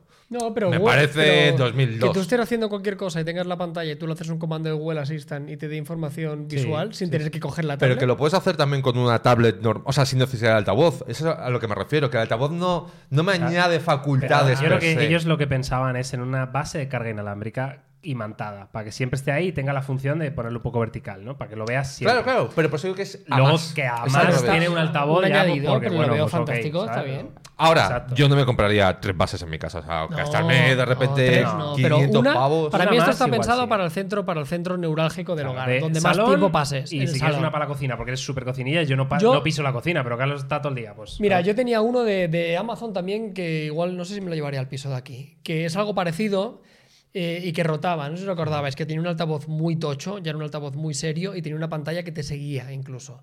Ah, sí. eh, Ah, vale, ya me estoy acordando. Ese sí. lo puedes poner, tienes la tele y tienes ahí tu Alexa, pero además cuando haces el comando pues lo ves y ya te digo, no sé. Yo comprendo lo que decís, pero a mí me gusta. Bueno, Para que, claro, si- joder, es la putada, pero bueno. A ver, no está tan mal, pero sí que es más cara que, Es más caro, claro, otras cosas. que otras sí. cosas. Vale, y luego eh, Google presenta un plegable, tío. Así de buen rollo. Y esto, no, esto no llega ni de coña, ¿no? El plegable, de hecho, lanzamiento es solo en cuatro mercados, que son Estados Unidos, Japón, Alemania y Reino Unido. ¿Vale? Únicos cuatro mercados de lanzamiento del Pixel Fold. Eh, y dicen que lo querían ampliar a X más a final de año, aunque ya veremos. Y a España ni, se, ni está ni se le espera por 1.899 pavos, ¿vale? Con el Tensor G2. Y, eh, a ver, este, este producto, ¿vale? Yo os voy a dar mi, mi opinión, porque el tío salió haciendo una demo en vivo en el escenario y se veía cutrísimo. Se veía la pantalla con muchos reflejos. Parecía que tenía un pliegue que era como mi, se veía mi como las puño. pantallas de estas de acabado plástico, entre comillas. Claro. O sea, es que no fue el Entonces, mejor. no fue la mejor demo. Y yo creo que la gente es. se quedó un poco con eso. Y además se va a meter todo el mundo con este Pixel Fold porque los marcos de pantalla de la pantalla interior Son para flipar, eh. son bastante gruesos. Ahora bien, eh, yo estoy bien con esos marcos. Quiero decir, Eh, no, no, lo digo totalmente en serio. O sea, sí, vale, me- nos metamos con ello, vale, me, me importa tres pimientos. Quiero decir, la realidad es que luego va a ser cómodo de sujetarlo, que vas a seguir teniendo una pantalla ok, grande, que vas a disfrutar de tu contenido y tampoco es que sea aquí eh, los marcos del primer iPhone, ¿me entendéis? O sea, son marcos un poquito más gruesos, pero no son más gruesos que los de un iPad. O sea, son normales y corrientes, si, si vaya. tuvieras la de los marcos del Huawei X3 Claro. respecto a esto, flipas. Claro, pero. ¿Me entiendes, no? Que sí, que ok, pero que tampoco es para matarles y que pegarles cuatro tiros ahí en la calle. O sea, que, bueno, sin más, ¿vale? O sea, no me parece el factor fundamental. Ahora, creo que es un teléfono que va a funcionar mucho mejor en mano que en, en vídeos, ¿no? O sea, parece que, que cuando lo tengas en mano, yo creo que sí va a ser un dispositivo bastante premium, que se, las pantallas se van a ver muy bien, que es muy finito, son 5,4 milímetros, me parece. El de Huawei eran 5,3. Sí, sí, sí. O sea, coño, ¿Cuál no. es la diagonal de pantalla de fuera? ¿Es más Eh, pequeñito? 5,8 y Vale. de O sea, dentro más pequeño 7,6. que un Fold. Es como el de Oppo, un poquito más grande y Vale. un poquito más delgado que Bueno. el Fine N2. Eh, aquí al final es eh, lo que marcará la diferencia de donde realmente puede hacer algo Google es por una parte tener un plegable que tenga muy buena cámara, que eso hasta el día de hoy no es demasiado habitual. Yo creo que va a ser la mejor cámara, Eh, Yo sinceramente. En un plegable Sí, seguro, seguro. no es muy- 100%. No es muy difícil. No es o sea, muy no, difícil. no tiene grandes argumentos, aunque realmente el, el, el Oppo Flip, el N2 Flip, tiene un IMX 890 que no está mal, pero está claro que Pixel tendrá la mejor cámara, no hay Claro, duda. pero esto ya tiene un teleobjetivo óptico. Sí, sí, sí, sí. va a ser otro rollo. A nivel de cámara va a ser. Un plegable con una cámara realmente de un teléfono de gama alta, Claro. que es lo que faltaba. Y luego a nivel de software no sé si aporta algo más que lo obvio de todos los plegables. Antonio te No, o decir. sea, yo para mí, en mi opinión, un poco. O sea, yo creo que este teléfono tiene dos problemas para mí, ¿eh? Y no es el tema del diseño. Para mí, uno es el precio. Son 1.900 euros. que es lo que costó el Fold 4 de salida, pero hace meses, Ya. ¿no? Y además el Fold 4 es más potente. Pero más en La realidad. potencia, porque Google está claro que no va por ese lado, eh, es que son 1.900 euros. Es que, o sea, yo que sé, que quieras que no, que lo que hace atractivo a los Pixel. Vale, pero es- ¿qué, qué- dime un precio para el Pixel Fold para que te dijeras, ¡buah, es increíble este producto! ¿Qué No, pero a lo mejor si tú. Me lo Siendo invento, ¿eh? realista, ¿eh? Me lo invento. Siendo pero realista. tú imagínate cuánto está por debajo un Pixel 7 Pro frente a la competencia de Sí, sus correcto, mismo segmento. correcto. Pues yo es lo que esperaba de ellos. O sea, que yo no me lo compraría ni por 1500 ni por 1900. Yo esa ¿Y parte la por digo de antemano. 1200 te lo comprarías? Hombre, pero ya me parecería otro rollo. Me parecería que sería un poco una calentada. pero o sea, yo esto- creo que no pero siendo muy caro. Pero tío. esto no vale 1.200 euros. Claro. Es que entonces no, es que no- Claro, o sea, pero. Eso jugar a, Pero los a imaginarnos 7 cosas que no existen. Pero los Pixel 7 sí que creo que valen cada euro que cuestan. Este no lo tengo tan claro, porque al acuerdo, final eh, el problema de los. O sea, el Pixel 7 lo que tienes que es a un precio muy competitivo, tienes algo muy bueno. Y aquí ya estás hablando de una cosa premium, donde realmente ya no es que tengas algo muy bueno, no, es que es premium. Es como un concepto diferente, es una batalla distinta para mí. Y luego a nivel de software, yo creo que. El grueso de las cosas que presentaron ya lo hemos visto casi todo en el caso de Samsung. Sí, es, es como lo mismo que había, quizá mejor. Quizá mejor Puede porque ser, pero es lo mismo. parte, parte de Android y además va a dar soporte. Por ejemplo, comentaban que todo el tema de arrastrar archivos entre aplicaciones va a ser compatible con WhatsApp, con aplicaciones de terceros, etcétera. Y luego el resto de cosas Tenía en un las dock que hicieron. eh, desplazable, ¿no? Una especie de dock para Sí, abrir pero- aplicaciones rápidas. Pero eso está en todo lo que Sí. es Android per se, ¿no? Y luego las funciones en las que Google insistió, en las que hizo hincapié, me pareció un poco pobre, entiéndase, ¿no? Pues decía, no, pues una de las grandes ventajas del plegable es que cuando utilice, eh, puedo utilizar la pantalla externa para hacerme un selfie con la cámara principal. Vale, como todos. Como todos los plegables. Claro, pero es que una live demo de la parte de ayer fue eso. Entonces, como que se me antojó un pelín corto en Sí, ese en sentido. plan, ¿no? Google presentando los plegables por primera vez como si nadie los hubiera visto en la historia. Ese es el Ya, feeling que me dio. Pero es su primer plegable. Pero son enti- 1900 euros y es Google y va acompañado del software de base. Entonces, a mí me enamoró y me excitó mucho más la tablet que el plegable. Lo tengo Sí. cristalino en ese sentido. Ahora, creo que como dice Miguel, este teléfono en mano creo que va a ser súper cómodo. Creo que la demo de ayer mm, no, No le fue el mejor. mejor plano porque además estaba el poco con el este inclinado, todos reflejos, cortado el teléfono, fue un poco un poco loco todo, ¿no? Pero que bueno, que más allá de eso, a ver, yo entiendo que esto es una primera versión, ¿eh? O sea, yo creo que para cuando quieran lanzarlo a, a nivel mundial, estamos hablando del Pixel Fold 3 o lo que sea. Sí, yo al final, por resumir con esto, y estos teléfonos son un capricho, punto pelota. Y hay que entenderlos como lo que son. O sea, cualquier comparación con un teléfono tradicional a nivel económico, a nivel de prestaciones, creo que es absurda y estéril, porque no se puede comparar. O sea, no se puede, no se puede comparar con un teléfono tradicional. Eh, el de Huawei también cuesta 2.200 euros, eh, quiero decir. O sea, yo creo que todos los fabricantes están saben que es un producto muy de nicho, sabes que creo que 200 300 euros no van a marcar en absoluto la diferencia para que te lo compres. Entre 1900 y 1500. Es igual, sinceramente. O sea, que se lo va a comprar. Eh, Ahora- el, el dinero no va a ser un problema porque si estás dispuesto a gastarte 1.500, pues igual Puntualizar que en este, si no recuerdo mal, la oferta iba que incluían un Pixel Watch Ah, en sí, el correcto. mercado americano. Correcto. Y no me un poco acuerdo guarrete. Yo lo toqué, no lo dije, lo toqué en Japón. que es un poco El qué? Pixel Watch. Ah, sí, tío, no Sí. lo hemos probado. pero, se pero que es un poco qué Y creo que grabé algunos vídeos para hacer un vertical, para ¿Ah, que sí? era como un poco feo. Y es, no me gustó. ¿No? Pues No. mira, yo tenía ganas de, de pues, probarlo, tío, me da sensación de baratillo. Y un Ah, poco sí, pues parecía muy premium, tío. De verdad, yo la. A ver, que lo estuve cinco minutos en una tienda.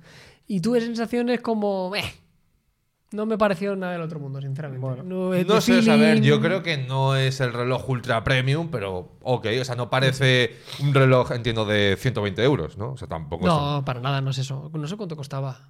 No recuerdo. No recuerdo, era, era carete, ¿eh? Es de Sí. 400 Sí, y Yo algo. creo que estaba como en el- los Apple Watch, los series eh, actuales, o sea, Sí, no sí. los ultras. Era- decir, Pues te digo yo sí. que hay diferencia, ¿eh? Era carete, eh, ¿eh? Se Sí, nota. sí. Yo Pues digo, lo tuve ese- en mano y vi. Eh, está incluido en el. Entiendo que en Estados Unidos solamente. Y luego lo otro que daban también, es que no me acuerdo si eran seis meses de Google One o. Y había YouTube Premium. y YouTube Premium, meses algo así. O sea, Bueno. como que iba. Yo creo que Google era consciente de decir. Oh, Mete- métele regalos aquí, ¿no? Mete regalos, tío, porque esto ¿Qué más no- tenemos por almacén? No, y que todos los Google. Nest Mini, venga, para adentro. Y, que todos los fabricantes están metiendo muchos regalos. Sí, verdad. Esto es una realidad. Menos Todos. Apple.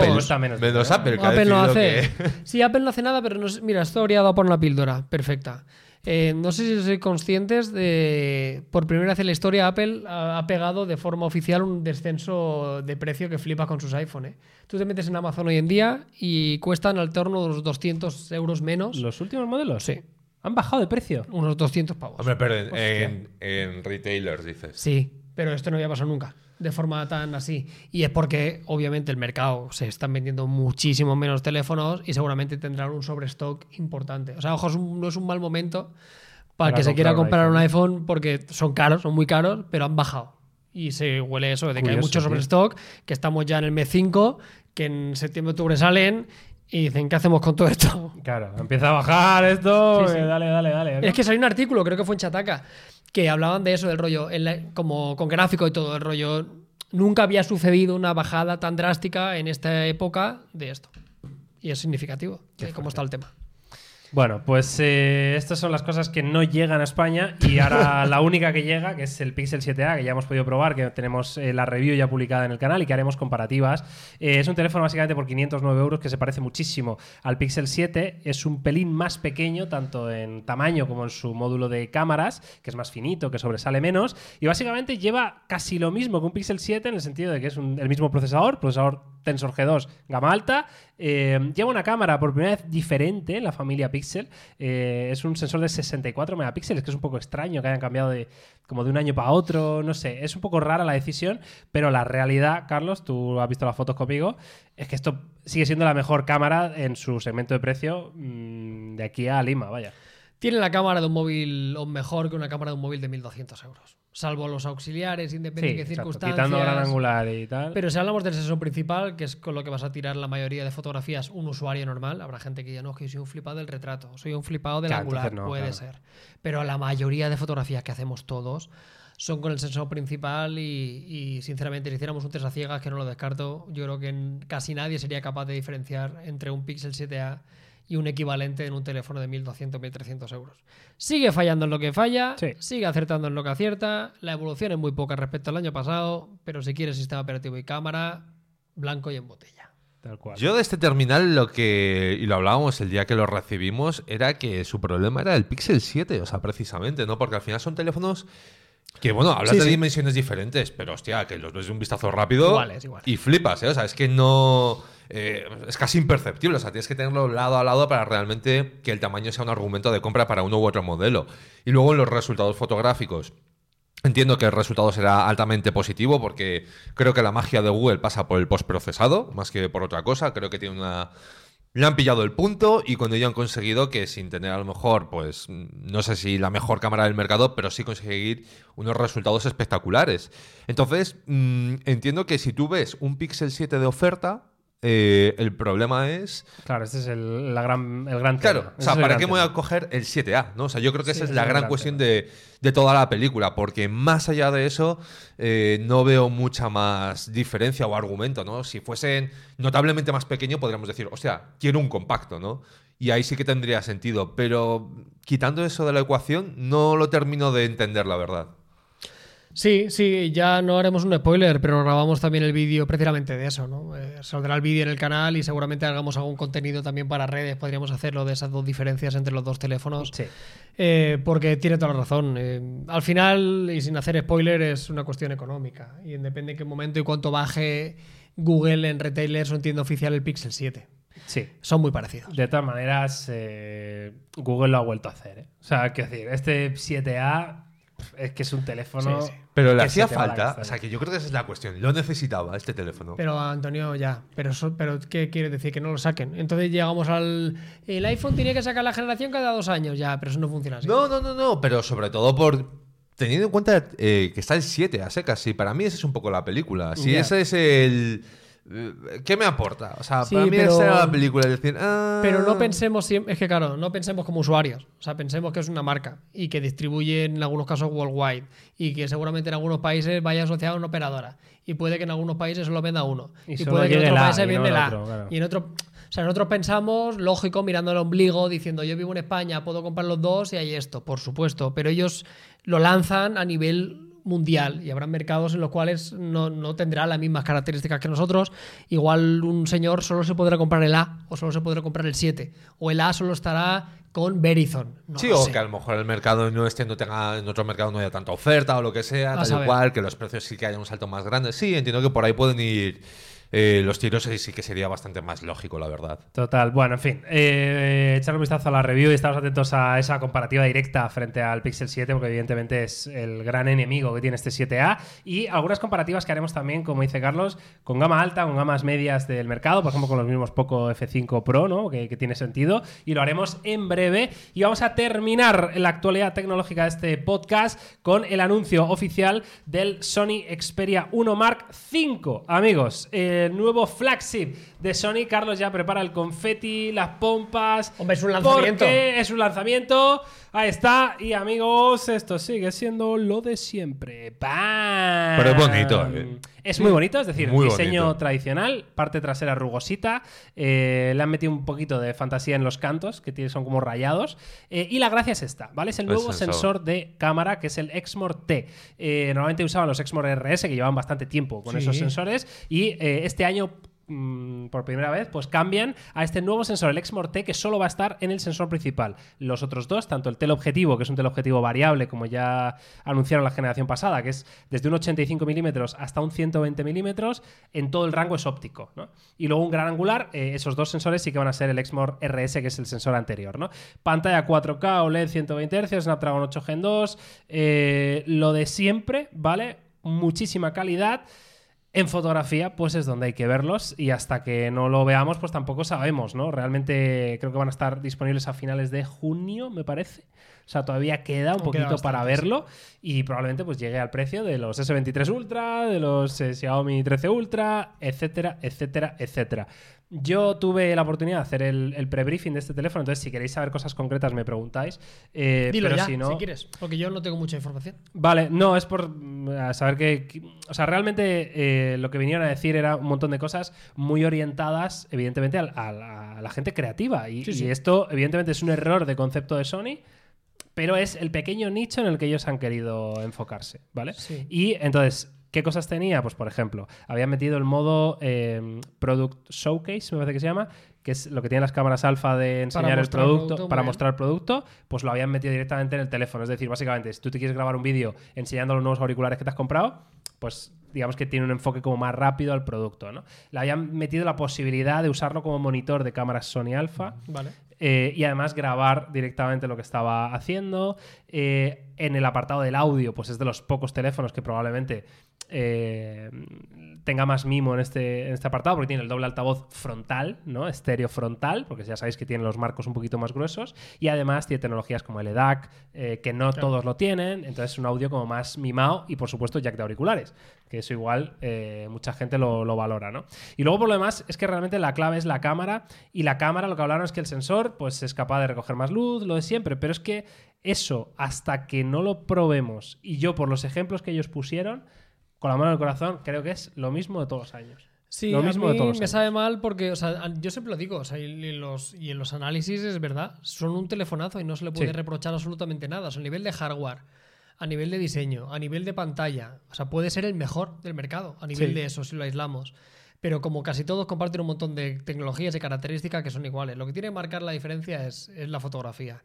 Y lo malo que tú cuando ves las presentaciones o ves los anuncios o ves todo, de joder, qué bien suena todo y tiene sentido, porque y- y realmente aportan valor a nivel de, de software y a nivel de características, enfoques al ojo, enfoques al seguimiento, unas ráfagas increíbles. Claro, Pero luego, yo lo que quiero es que hagan mejores fotos que el resto. exacto. Y no Que- lo hacen. claro, es Entonces, ese es el problema, porque a mí todos estos añadidos me flipan, pero de poco me sirven si luego tengo tres o cuatro móviles que hacen mejores fotos que tú. Entonces, ¿qué hago? ¿Quiero todas sus funciones o quiero una mejor cámara? Entonces, eh, ¿qué, qué- qué me estás dando? ¿no? Y eso es lo sí, malo, sí. que te lo venden todo como diciendo, joder, es que tiene que ser la mejor cámara. Claro. Y ahora ya sí que se ha acercado, porque yo recuerdo hace años Estaba- sí. que estaban claramente mal y Pero el porque la un del- problema. exacto, pero la parte, el problema era el procesado. Sí, claro, O lo que esta fuera. gente sabe hacer sensores, todos usan los sensores Total. de Sony, pero no tienen ni idea ni pajolera de cómo procesar de manera computacional una fotografía. Y de hecho, en, en el prebriefing Y ahora que ya yo- no es así, ahora muchísimo se habían de hecho, en el prebriefing que yo asistí, le dieron tanta importancia al procesado como al sensor. Claro, O sea, claro. Era en plan el procesado, que hemos hecho el procesado, el procesado, el procesado, el proce- todo el Sí, sí. rato. Todo el rato con esto, pero ya los ejemplos de prensa no oficiales ya me parecían, digo, en plan, mm, foto hecha con un Xperia 1 Mark 5, digo, pf, Ya. Digo, pues a ver, eh, las, hay, las hay mejores, ¿qué quieres que te diga? Ahora, habían entendido un poco que los creadores de contenido ya no es solo el filmmaker antiguo, por así decirlo, ¿no? El dinosaurio, sino que ahora son los jóvenes. De hecho, sus aplicaciones pro, estas, la de fotografía y la de vídeo, ya tienen interfaz vertical. Claro. O sea, para que os hagáis una idea Sí, de, sí, de está claro, cómo está está claro. la película en Sony, ¿sabes? Eh, de, ahora nos hemos dado cuenta que la gente hace TikToks, tú. ¿Sabes? Eh, cuidado, ¿no? Pues es un poco el tema, ¿no? Hemos metido la interfaz vertical en, en la aplicación Pro, ¿no? Y luego, este sí, tenía pequeños detalles que para creadores molan. Pues yo que sé, querías streamear un juego eh, de móvil y, y te separaba las pistas de audio de tu voz separado del juego, no sé qué. Son detalles que a nadie le interesan. Claro, Eh. ¿Sabes lo que te digo? Ya. Que están muy guays, pero es que de verdad, tío. Es eh, que yo creo que Sony, o sea, yo estaba viendo ahora el tráiler este y estaba pensando, digo, joder, digo, es que me están vendiendo como cosas muy bien, en Está plan de, o sea, guapísimo, está que guapísimo. lo Está entiendo, que, que- que Está sobre el guapísimo. papel lo entiendo. Está guapísimo, ¿verdad? Pero me lo están vendiendo como con una mentalidad antigua, en plan de, bueno, y aquí tienes una capacidad de ecualización de tal, y es como, ya, ya, pero es que no sé ni ecualizar, o sea, haz- hazme lo sencillo, que yo creo que es la clave, o sea, es un poco lo que hablabas tú del procesado, es decir, puedo hacer a lo mejor para un formato RAW una foto de la hostia, lo que tú quieras, pero es que a lo mejor luego nos editar la foto y si tú no tienes un buen procesado, ¿qué hacemos con esta movida? ¿Qué hacemos con esta movida pálida que no vamos a ningún lado? Sea, me da la sensación de que a Sony le falta ese punto de hacerlo más eh, orientado al usuario, más user-friendly. Pero que este teléfono, creo que es el teléfono en Android que no va a ese segmento. Ya, es un error pero lo que podría hacer es. Pero por lo menos lo diferencia, que lo puedo entender. Pero, pero pero- Carlos, yo pero sé que ahí no peleo. Pero ¿eh? Carlos, es que es que una cosa es, o sea, sería, mira, yo creo que tiene que ser a más. Es decir, dame el modo pro en el que todo es crudo, puedo capturar sonidos, tengo el jack y todo lo que tú quieras. Pero dame también la opción para los mortales. O sea, porque si tengo que hacer el pero, con, máster- pero con Mortal no se compra esto, Antonio. Y Claro, yo creo que pero- ellos lo entienden. Pero a lo mejor, si tú me das las opciones para mortales y las opciones pro, pues yo digo, hostia, pues elijo este teléfono por A, por B o por C. Pero- Y luego ya utilizo el modo que quiera. ¿Creéis que es Pero por no vayas solo a eso. ¿Creéis que es por necesidad la estrategia de que los teléfonos de Sony sean para creativos? Obvio. O sea, por necesidad de. Porque no que- venden para lo No, no, no porque no venden, porque no sabemos hacer la parte de. Es que yo creo que es Entonces que no no, nos lo. queda más remedio O sea, que- yo creo que van por el otro lado. O sea, No, van por el. ah, pero se han hecho toda la vida teléfonos normales. Tío, y pero no es estaba que- mal, en su momento eran Ya, teléfonos verdad, habituales, mainstream. Un, un Z3 Xperia Z, era un increíble, Z1, un Z2 Z2, estaba muy bien. Había mil ejemplos de teléfonos súper estándar y no vendían. Entonces, puedo entender que digan, mira, mi foco es el fulano que se ha gastado en una alfa 5.000 pavos, que le flipa porque es la mejor cámara del mercado, y dice, coño, quiero un móvil que tenga unas tecnologías similares a mi, a mi cámara principal para poder llevarla en el bolsillo. Hostia, yo es que. Full yo, a eso. yo es que les veo como en un punto tradicional y un, y un planteamiento como antiguo que no. Que no tiene sentido. O sea, de verdad que para mí. es un no fabricante tiene- japonés, Es japonés. tradicional. Sí, sí, sí, Esa esa parte, parte estamos de acuerdo, pero eh, que también me están haciendo la PlayStation. Y la PlayStation es de todo menos antigua. Quiero decir que no, no es una empresa que solamente haga movidas tradicionales, o sea, Ya. que son capaces de hacer tecnología a punta. Pero que sacaron con- un, un Walkman digital con Android hace Sí, un mes y el- medio, el tío. que es el carísimo este, que es mega loco. Que era 800 yo he probado, alguno de esos en su momento. Pero, Claro, ¿eh? pero en teléfonos concre- en concreto, que es algo como mucho más la navaja suiza actual, la que, eh, que sí, que puedo ser filmmaker, pero que también tengo que entrar a validar el banco para hacer una transferencia. Entonces, no me compliquen la vida con ecualizaciones e historias. O sea, mi punto es que, al igual que un filmmaker utiliza el teléfono para grabar un plano en el Gran Cañón del Colorado, también lo utiliza para entrar a TikTok y ver cuatro mierdas. Pero que se, se lo puede seguir haciendo. Ya, ¿no? ya, ya, Y hombre, sí, quieres- ya. Y yo quiero decir que Eso Sony. faltaba ahora. Y que Sony, Pues esto no lo puedes hacer. Sony tiene una interfaz de cámara estándar. Que darle al Sí, botón, ¿eh? O la sea, que no, no tiene solo modo manual, quiero decir. O sea, que, que, que te dé todos esos parámetros mm, Pero si me haces profesionales. un proceso de mierda en tu modo automático, Ahí está el problema. Es el Claro, problema. pero pues Yo es para mí el problema es ese, que, que luego a efectos prácticos, en un test a ciegas, hay otros que te gustarán más la foto. Claro. Y eso, Es que- y ante es- ese argumento, Es que es eso, es de, vale, tengo un modo pro que puedo grabar vídeo con un loot pero del, luego- co- del Claro. carajo, eh, me lo curro, lo pongo a Pero si tengo 24, prisa y que hacer una lo foto pongo rápida, a no puedo. 24 frames por segundo, eh, todo es una locura, un desenfoque de movimiento, pues se ve mejor el vídeo del iPhone, tío. O sea, ¿qué decir? Ah, pues es que el de, el de se ve Eh, mejor y no me eh, complica, le he dado a grabar. Claro, es se que ve mejor. la historia no. es pues desarrollame tú un modo igual de bueno en automático y luego ya me pones el modo este que sí, que cineasta. sí. Si el problema que tienen es ese, y te digo, y a estas últimas generaciones, a nivel de cámara, pueden competir con casi cualquiera, ¿eh? Que hace 3-4 años la premisa era la misma y claramente eran peores, ¿eh? Aún así, lo probaremos, por supuesto, y lo compararemos. Y yo siempre, ojalá este año sí o sí este no era el que sea el mejor, que ojalá. lo va a hacer Miguel porque tú estabas Sí. frito de hacerlo. Sí, yo este lo quiero hacer. Puede ser, yo he analizado todas las experiencias siempre. Yo quiero pro- ponerme en la piel de un creador de contenido. Digo, a ver si por lo menos es para gente como yo. Buah, es que vas a por lo colapsar, menos. lo veo O sea, porque cristalino. si no es ni siquiera para gente como yo, joder, ahí hay un problema. Veremos. ¿Sabes Sí, que sí, claro, totalmente. Ahí me gusta mucho a nivel técnico la videografía. la ya verás, ya verás. Cuando luego de repente grabes Sí, y compares. Claro, claro, ese es el tema. Bueno, hay- Pero a ver si saco algo de, entender por Sí, qué sí. A coño. lo mejor es Carlos que ya le tiene ahí cruzado No. al Xperia. Claro, y- pero es que Carlos no hace ráfagas a pájaros. Claro, tío. es que Entonces, claro, si comparas la ráfaga de un pájaro con el Xperia y con el iPhone, el iPhone están todas desenfocadas, en el Xperia por lo menos están enfocadas. Claro, por tío. lo menos. Tantos Xperias hechos reviews, mal hechas. ¿Cómo se llaman los que son amantes de los pájaros? Ob- eh, Eh, orni- Ornit- no. ¿ornitólogos? Sí, ¿no? Es ornitólogo, ¿no? Sí. Puede ser. Sí, sí, sí. ornitólogos. Suena creíble. Esa- esa- Llevo- Vamos con ello. Llevo, llevo una Estaba boina. pensando en Llevo una ornitorrinco. boina Sí, de- es ornitorrinco. Hombre, fotografiar ornitorrincos estaría guay. Claro, estaría muy guapa, ¿eh? Eh, Claro, que hay que saber hacer reviews de los esperiólogos, Muy bien. Bueno, pues hasta aquí. Hasta aquí. Nos el- tenemos que ir un día a probar una cámara. Es que el otro día lo vi. Mira, fui a la presentación de Huawei y había unos medios británicos. Y me, claro, cada, cada departamento de prensa de diferentes países, pues En plan hacen- que The hacen- Sun. El, No, no creo. El Sunday No. Times. Pero eran Eh, medios, medios británicos, ¿no? Y lo que te quiero decir es que hicieron una prueba que me pareció muy guay. Eh, los llevaron a hacer una especie de safari. No se fueron a África. Ah, guay. Se fueron a no sé qué país, o creo que en el propio Reino Unido. Había como. Creo que aquí en España también habrá, hay alguno, ¿no? seguro, Como una reserva sí. natural o algo así. En lo de. Yo fui, coño, en Cantabria, en lo eso. Cabarce, ¿no? Este, Pues ¿no? a mí me ¿No parece- se llama así? Ay, verdad, que Yo no fuisteis he a ver movidas. Sí, sí, que con el coche, además, literal. Y Sí. están ahí las avestruces, no sé qué, osos. Y se los llevaron a hacer fotos y pensaba, digo, jo, qué guay, tiene que ser un día. Eh, un día podríamos hacer eso, tío. Conseguir todas las gamas altas. Estaría muy guay. Buscar un parque natural. al- Y decir, eh, y nos vestimos, nos vestimos de. ¿Sabes? Sí, sí. Sí, de explorador, con el gorrito este redondo y todo Poquito, el rollo, ¿eh? Un etcétera. chalequito color kaki, con varios Pero móviles todo aquí. color kaki, pla, todo color Y kaki. lo sí, sí, documentamos. Y todo documentado. Y hacemos eh, fotografía, pero de experiencia. Y un poco de humor. Un poco de humor. Se presta, ¿eh? Yo Se presta. le voy a dar una vuelta. Yo creo que podemos gusta. hacer un contenido así. Me gusta. Eh, se viene colaboración de topes de gama con el Zoo de Madrid. Eh, llámenos, por favor. No, Zol no. no, el Zol no me eh, gusta. bueno, pero. está Una reserva mejorado, natural, sí.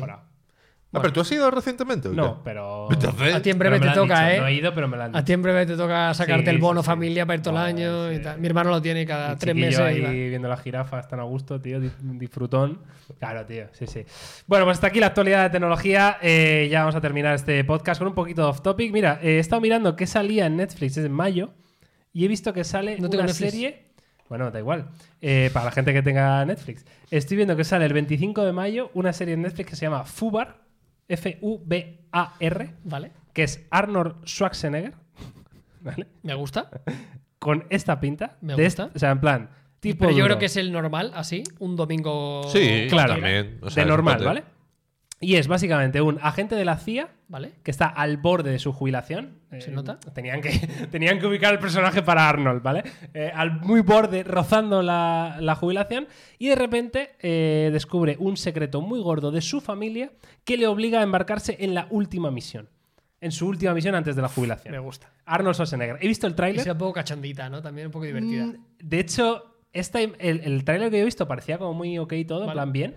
Pero he visto una imagen de. Os voy a ver si la encuentro, tío, porque me ha parecido muy bueno. Salía como el cartel de la, de la serie y salía Arnold Schwarzenegger eh, y ponía: Los héroes no se retiran. eh, aquí. ¿Sabes? Digo, esto va a ser cachondeo. Típica de familia, un poco, ¿no? Sí, mira. O sea, muy de acción. Con ¿Cómo pone, Antonio? Tradúceme esto. Ah. Heroes don't retire, they reload. Que los héroes no se retiran, como que recargan. Ellos recargan, ¿no? Eh, O pues- renacen, puede ser. O, ¿no? Sí, o sea, yo entiendo que es un poco. eh, y pone el personaje. y la típica ¿no? taza de el mejor papá del mundo Total, con una bala. Pegado a través de una Va- bala Va a ser, va a ser un truñaco. Un truñaco. pues Claro, un truñaco. el caso es que no os quería poner esta imagen porque ibais a decir que es un truñaco pero he visto el tráiler y no me parece para nada esta imagen o sea creo que va a molar de verdad os lo digo ¿eh? Hombre, porque es un tráiler. O, sea, o ¿qué tráiler ves tú que no mole? Y te digo una cosa, todo lo que haga Schwarzenegger, para adelante. ya no no pero quiero decir esto va a ser un mierdón entretenido Ya está, obvio. pero en el Sin que vamos a disfrutar como animales. Quiero decir, no va a ser premio mm, 2000 premios a la mejor serie. No, pero No, no. te lo vas a poner ahí y vas a decir que guapo. era ¿Pero es el- peli? el ¿Es peli o es serie? No es serie, creo. Creo. Creo que es serie. Ya no lo sé. Muy bien. Ya no lo Pues sé. nada, pero ahí lo tenemos. Yo es que me di de baja de Netflix. Eh, ya, eh, lo hiciste bien. ¿Y solo tienes ahora cuál? HBO, Y. Prime y Apple. Vale. Ah, tienes el Prime también. Bueno, claro, es que el Prime Claro. te lo viene con el Amazon este. ¿Y HBO estás viendo? Porque me la tuve que cosas? Yo pillar. ahora mismo solo tengo Netflix y HBO.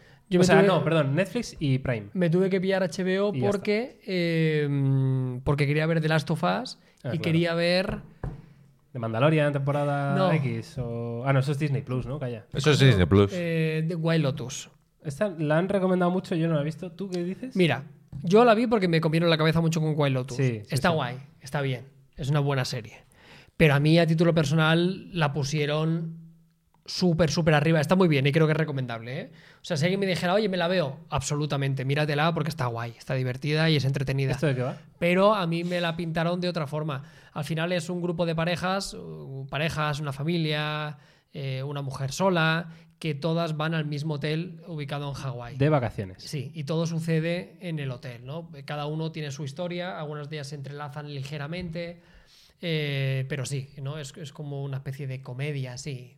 No de partirse, ni mucho menos. O sea, pero tiene un mo- toque de algunos humor. momentos divertidos, Vale. pero de qué es lo que sucede con eso, ¿no? Y luego también decían por aquí en el chat, no me acordaba, también pilla HBO para eso, de Last of Us, Wild temporada. Lotus y cuando esté la última completa de Sucesión. Claro. Y cuando haya visto esas, me daré de baja de HBO y me pondré a ver Y otra cosa, Apple ¿no? TV tres o cuatro Fubar. seguidas. Eh, Fubar Fubar. de. No sé, tío. Fu-. Fubar tiene pinta de que, bueno, puede estar bien, pero parece. No sé, Netflix no está haciendo estrenos como un poco randoms ya en la última época, en plan de.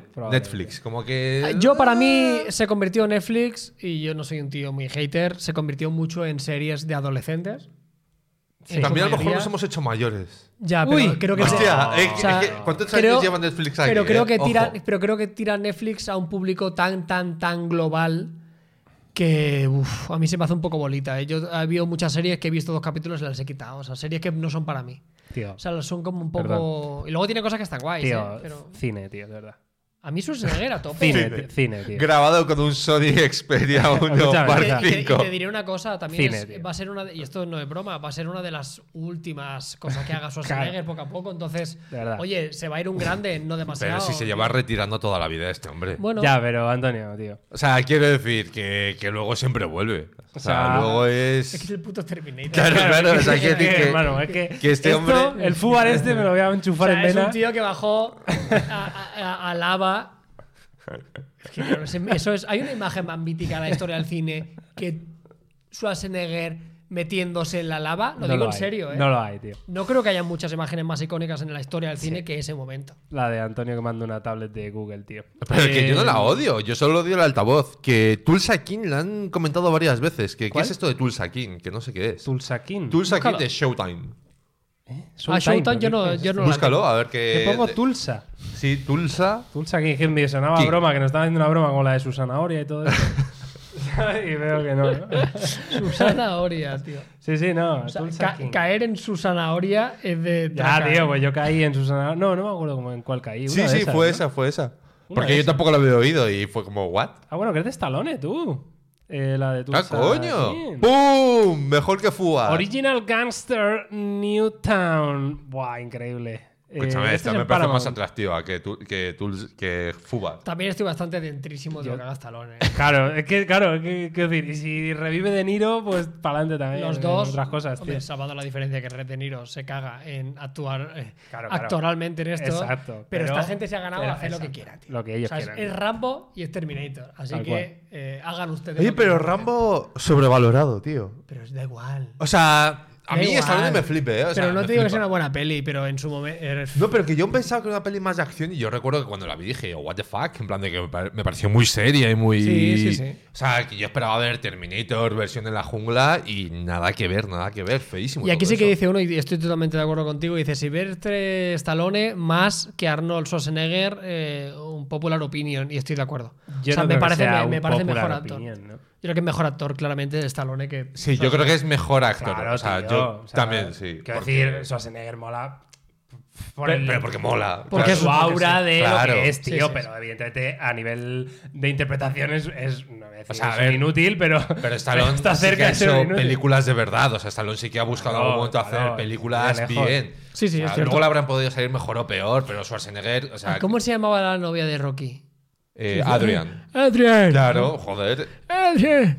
Claro, No, o sea, me acuerdo él- de nada, te lo juro. eh. Es para verla. Mira, yo, yo No me me la, re- nada, mira, me la voy a revisitar, yo creo, Sí, tío. es que de- Me la voy a ver un día que no de esto, me la Ah, veré son toda. brutales, todas. Bueno, Tengo no, flashes, miento. tío. Y acaba la peli y... se- No, claro, quieres ahí darle a. Rocky mola la 1 y la 2, luego el resto es basura. Luego el resto Bueno, ya es cuando se calientan y empiezan a meter cosas muy raras, pero la 1 y la 2, que son como las originales, esas molan más mucho. Bueno, amigos. ¿Por qué no se está observando Carmen así? No lo sé, Carmen vigilante? tiene esas cosas, Ah, nos por la.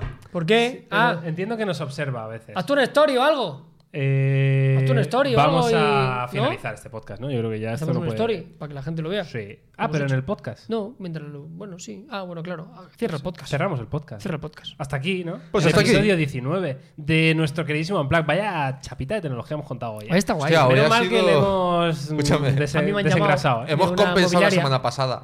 Que se nos... Y además, ten en cuenta que era mucha chapa de tecnología, pero Carlos llevaba chulapa. Era ¿Sabes? como raro. Entonces, como que de- Me siento era un ambiente más desenfadado. Me tío. siento muy madrileño.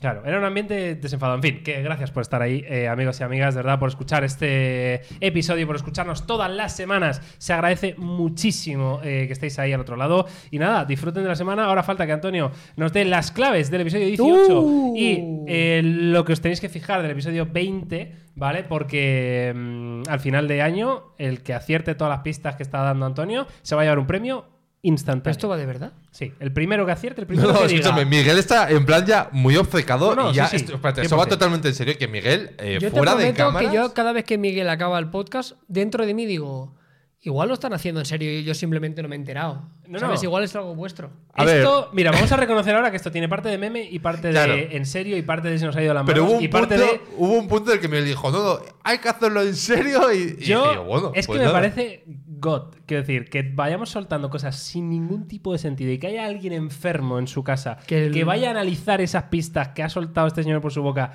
que a lo mejor alguna no tiene nada que ver, pero ya no te tiene digo sentido, yo pero luego más o menos va señalando. que al final de todo va a tener sentido y además la primera persona que lo consiga tendrá un premio. Eso eh, ya te lo digo yo, confirmado, como que me llamo Miguel Te García. juro que está en este plan, pero fuera de cámaras también. Así que eh, del episodio anterior lo que se tiene que enlazar es, si no recuerdo mal, el teleobjetivo del Vivo X90 Pro, Vale. creo que era.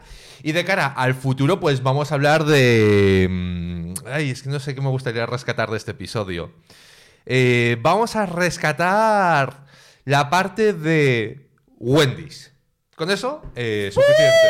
Me gusta Wendy's, Wendy's. Vale, pues amigos, que vaya fantástico. Nos vemos, nos oímos la semana que viene con mucho más. Que vaya bien. Chao, chao.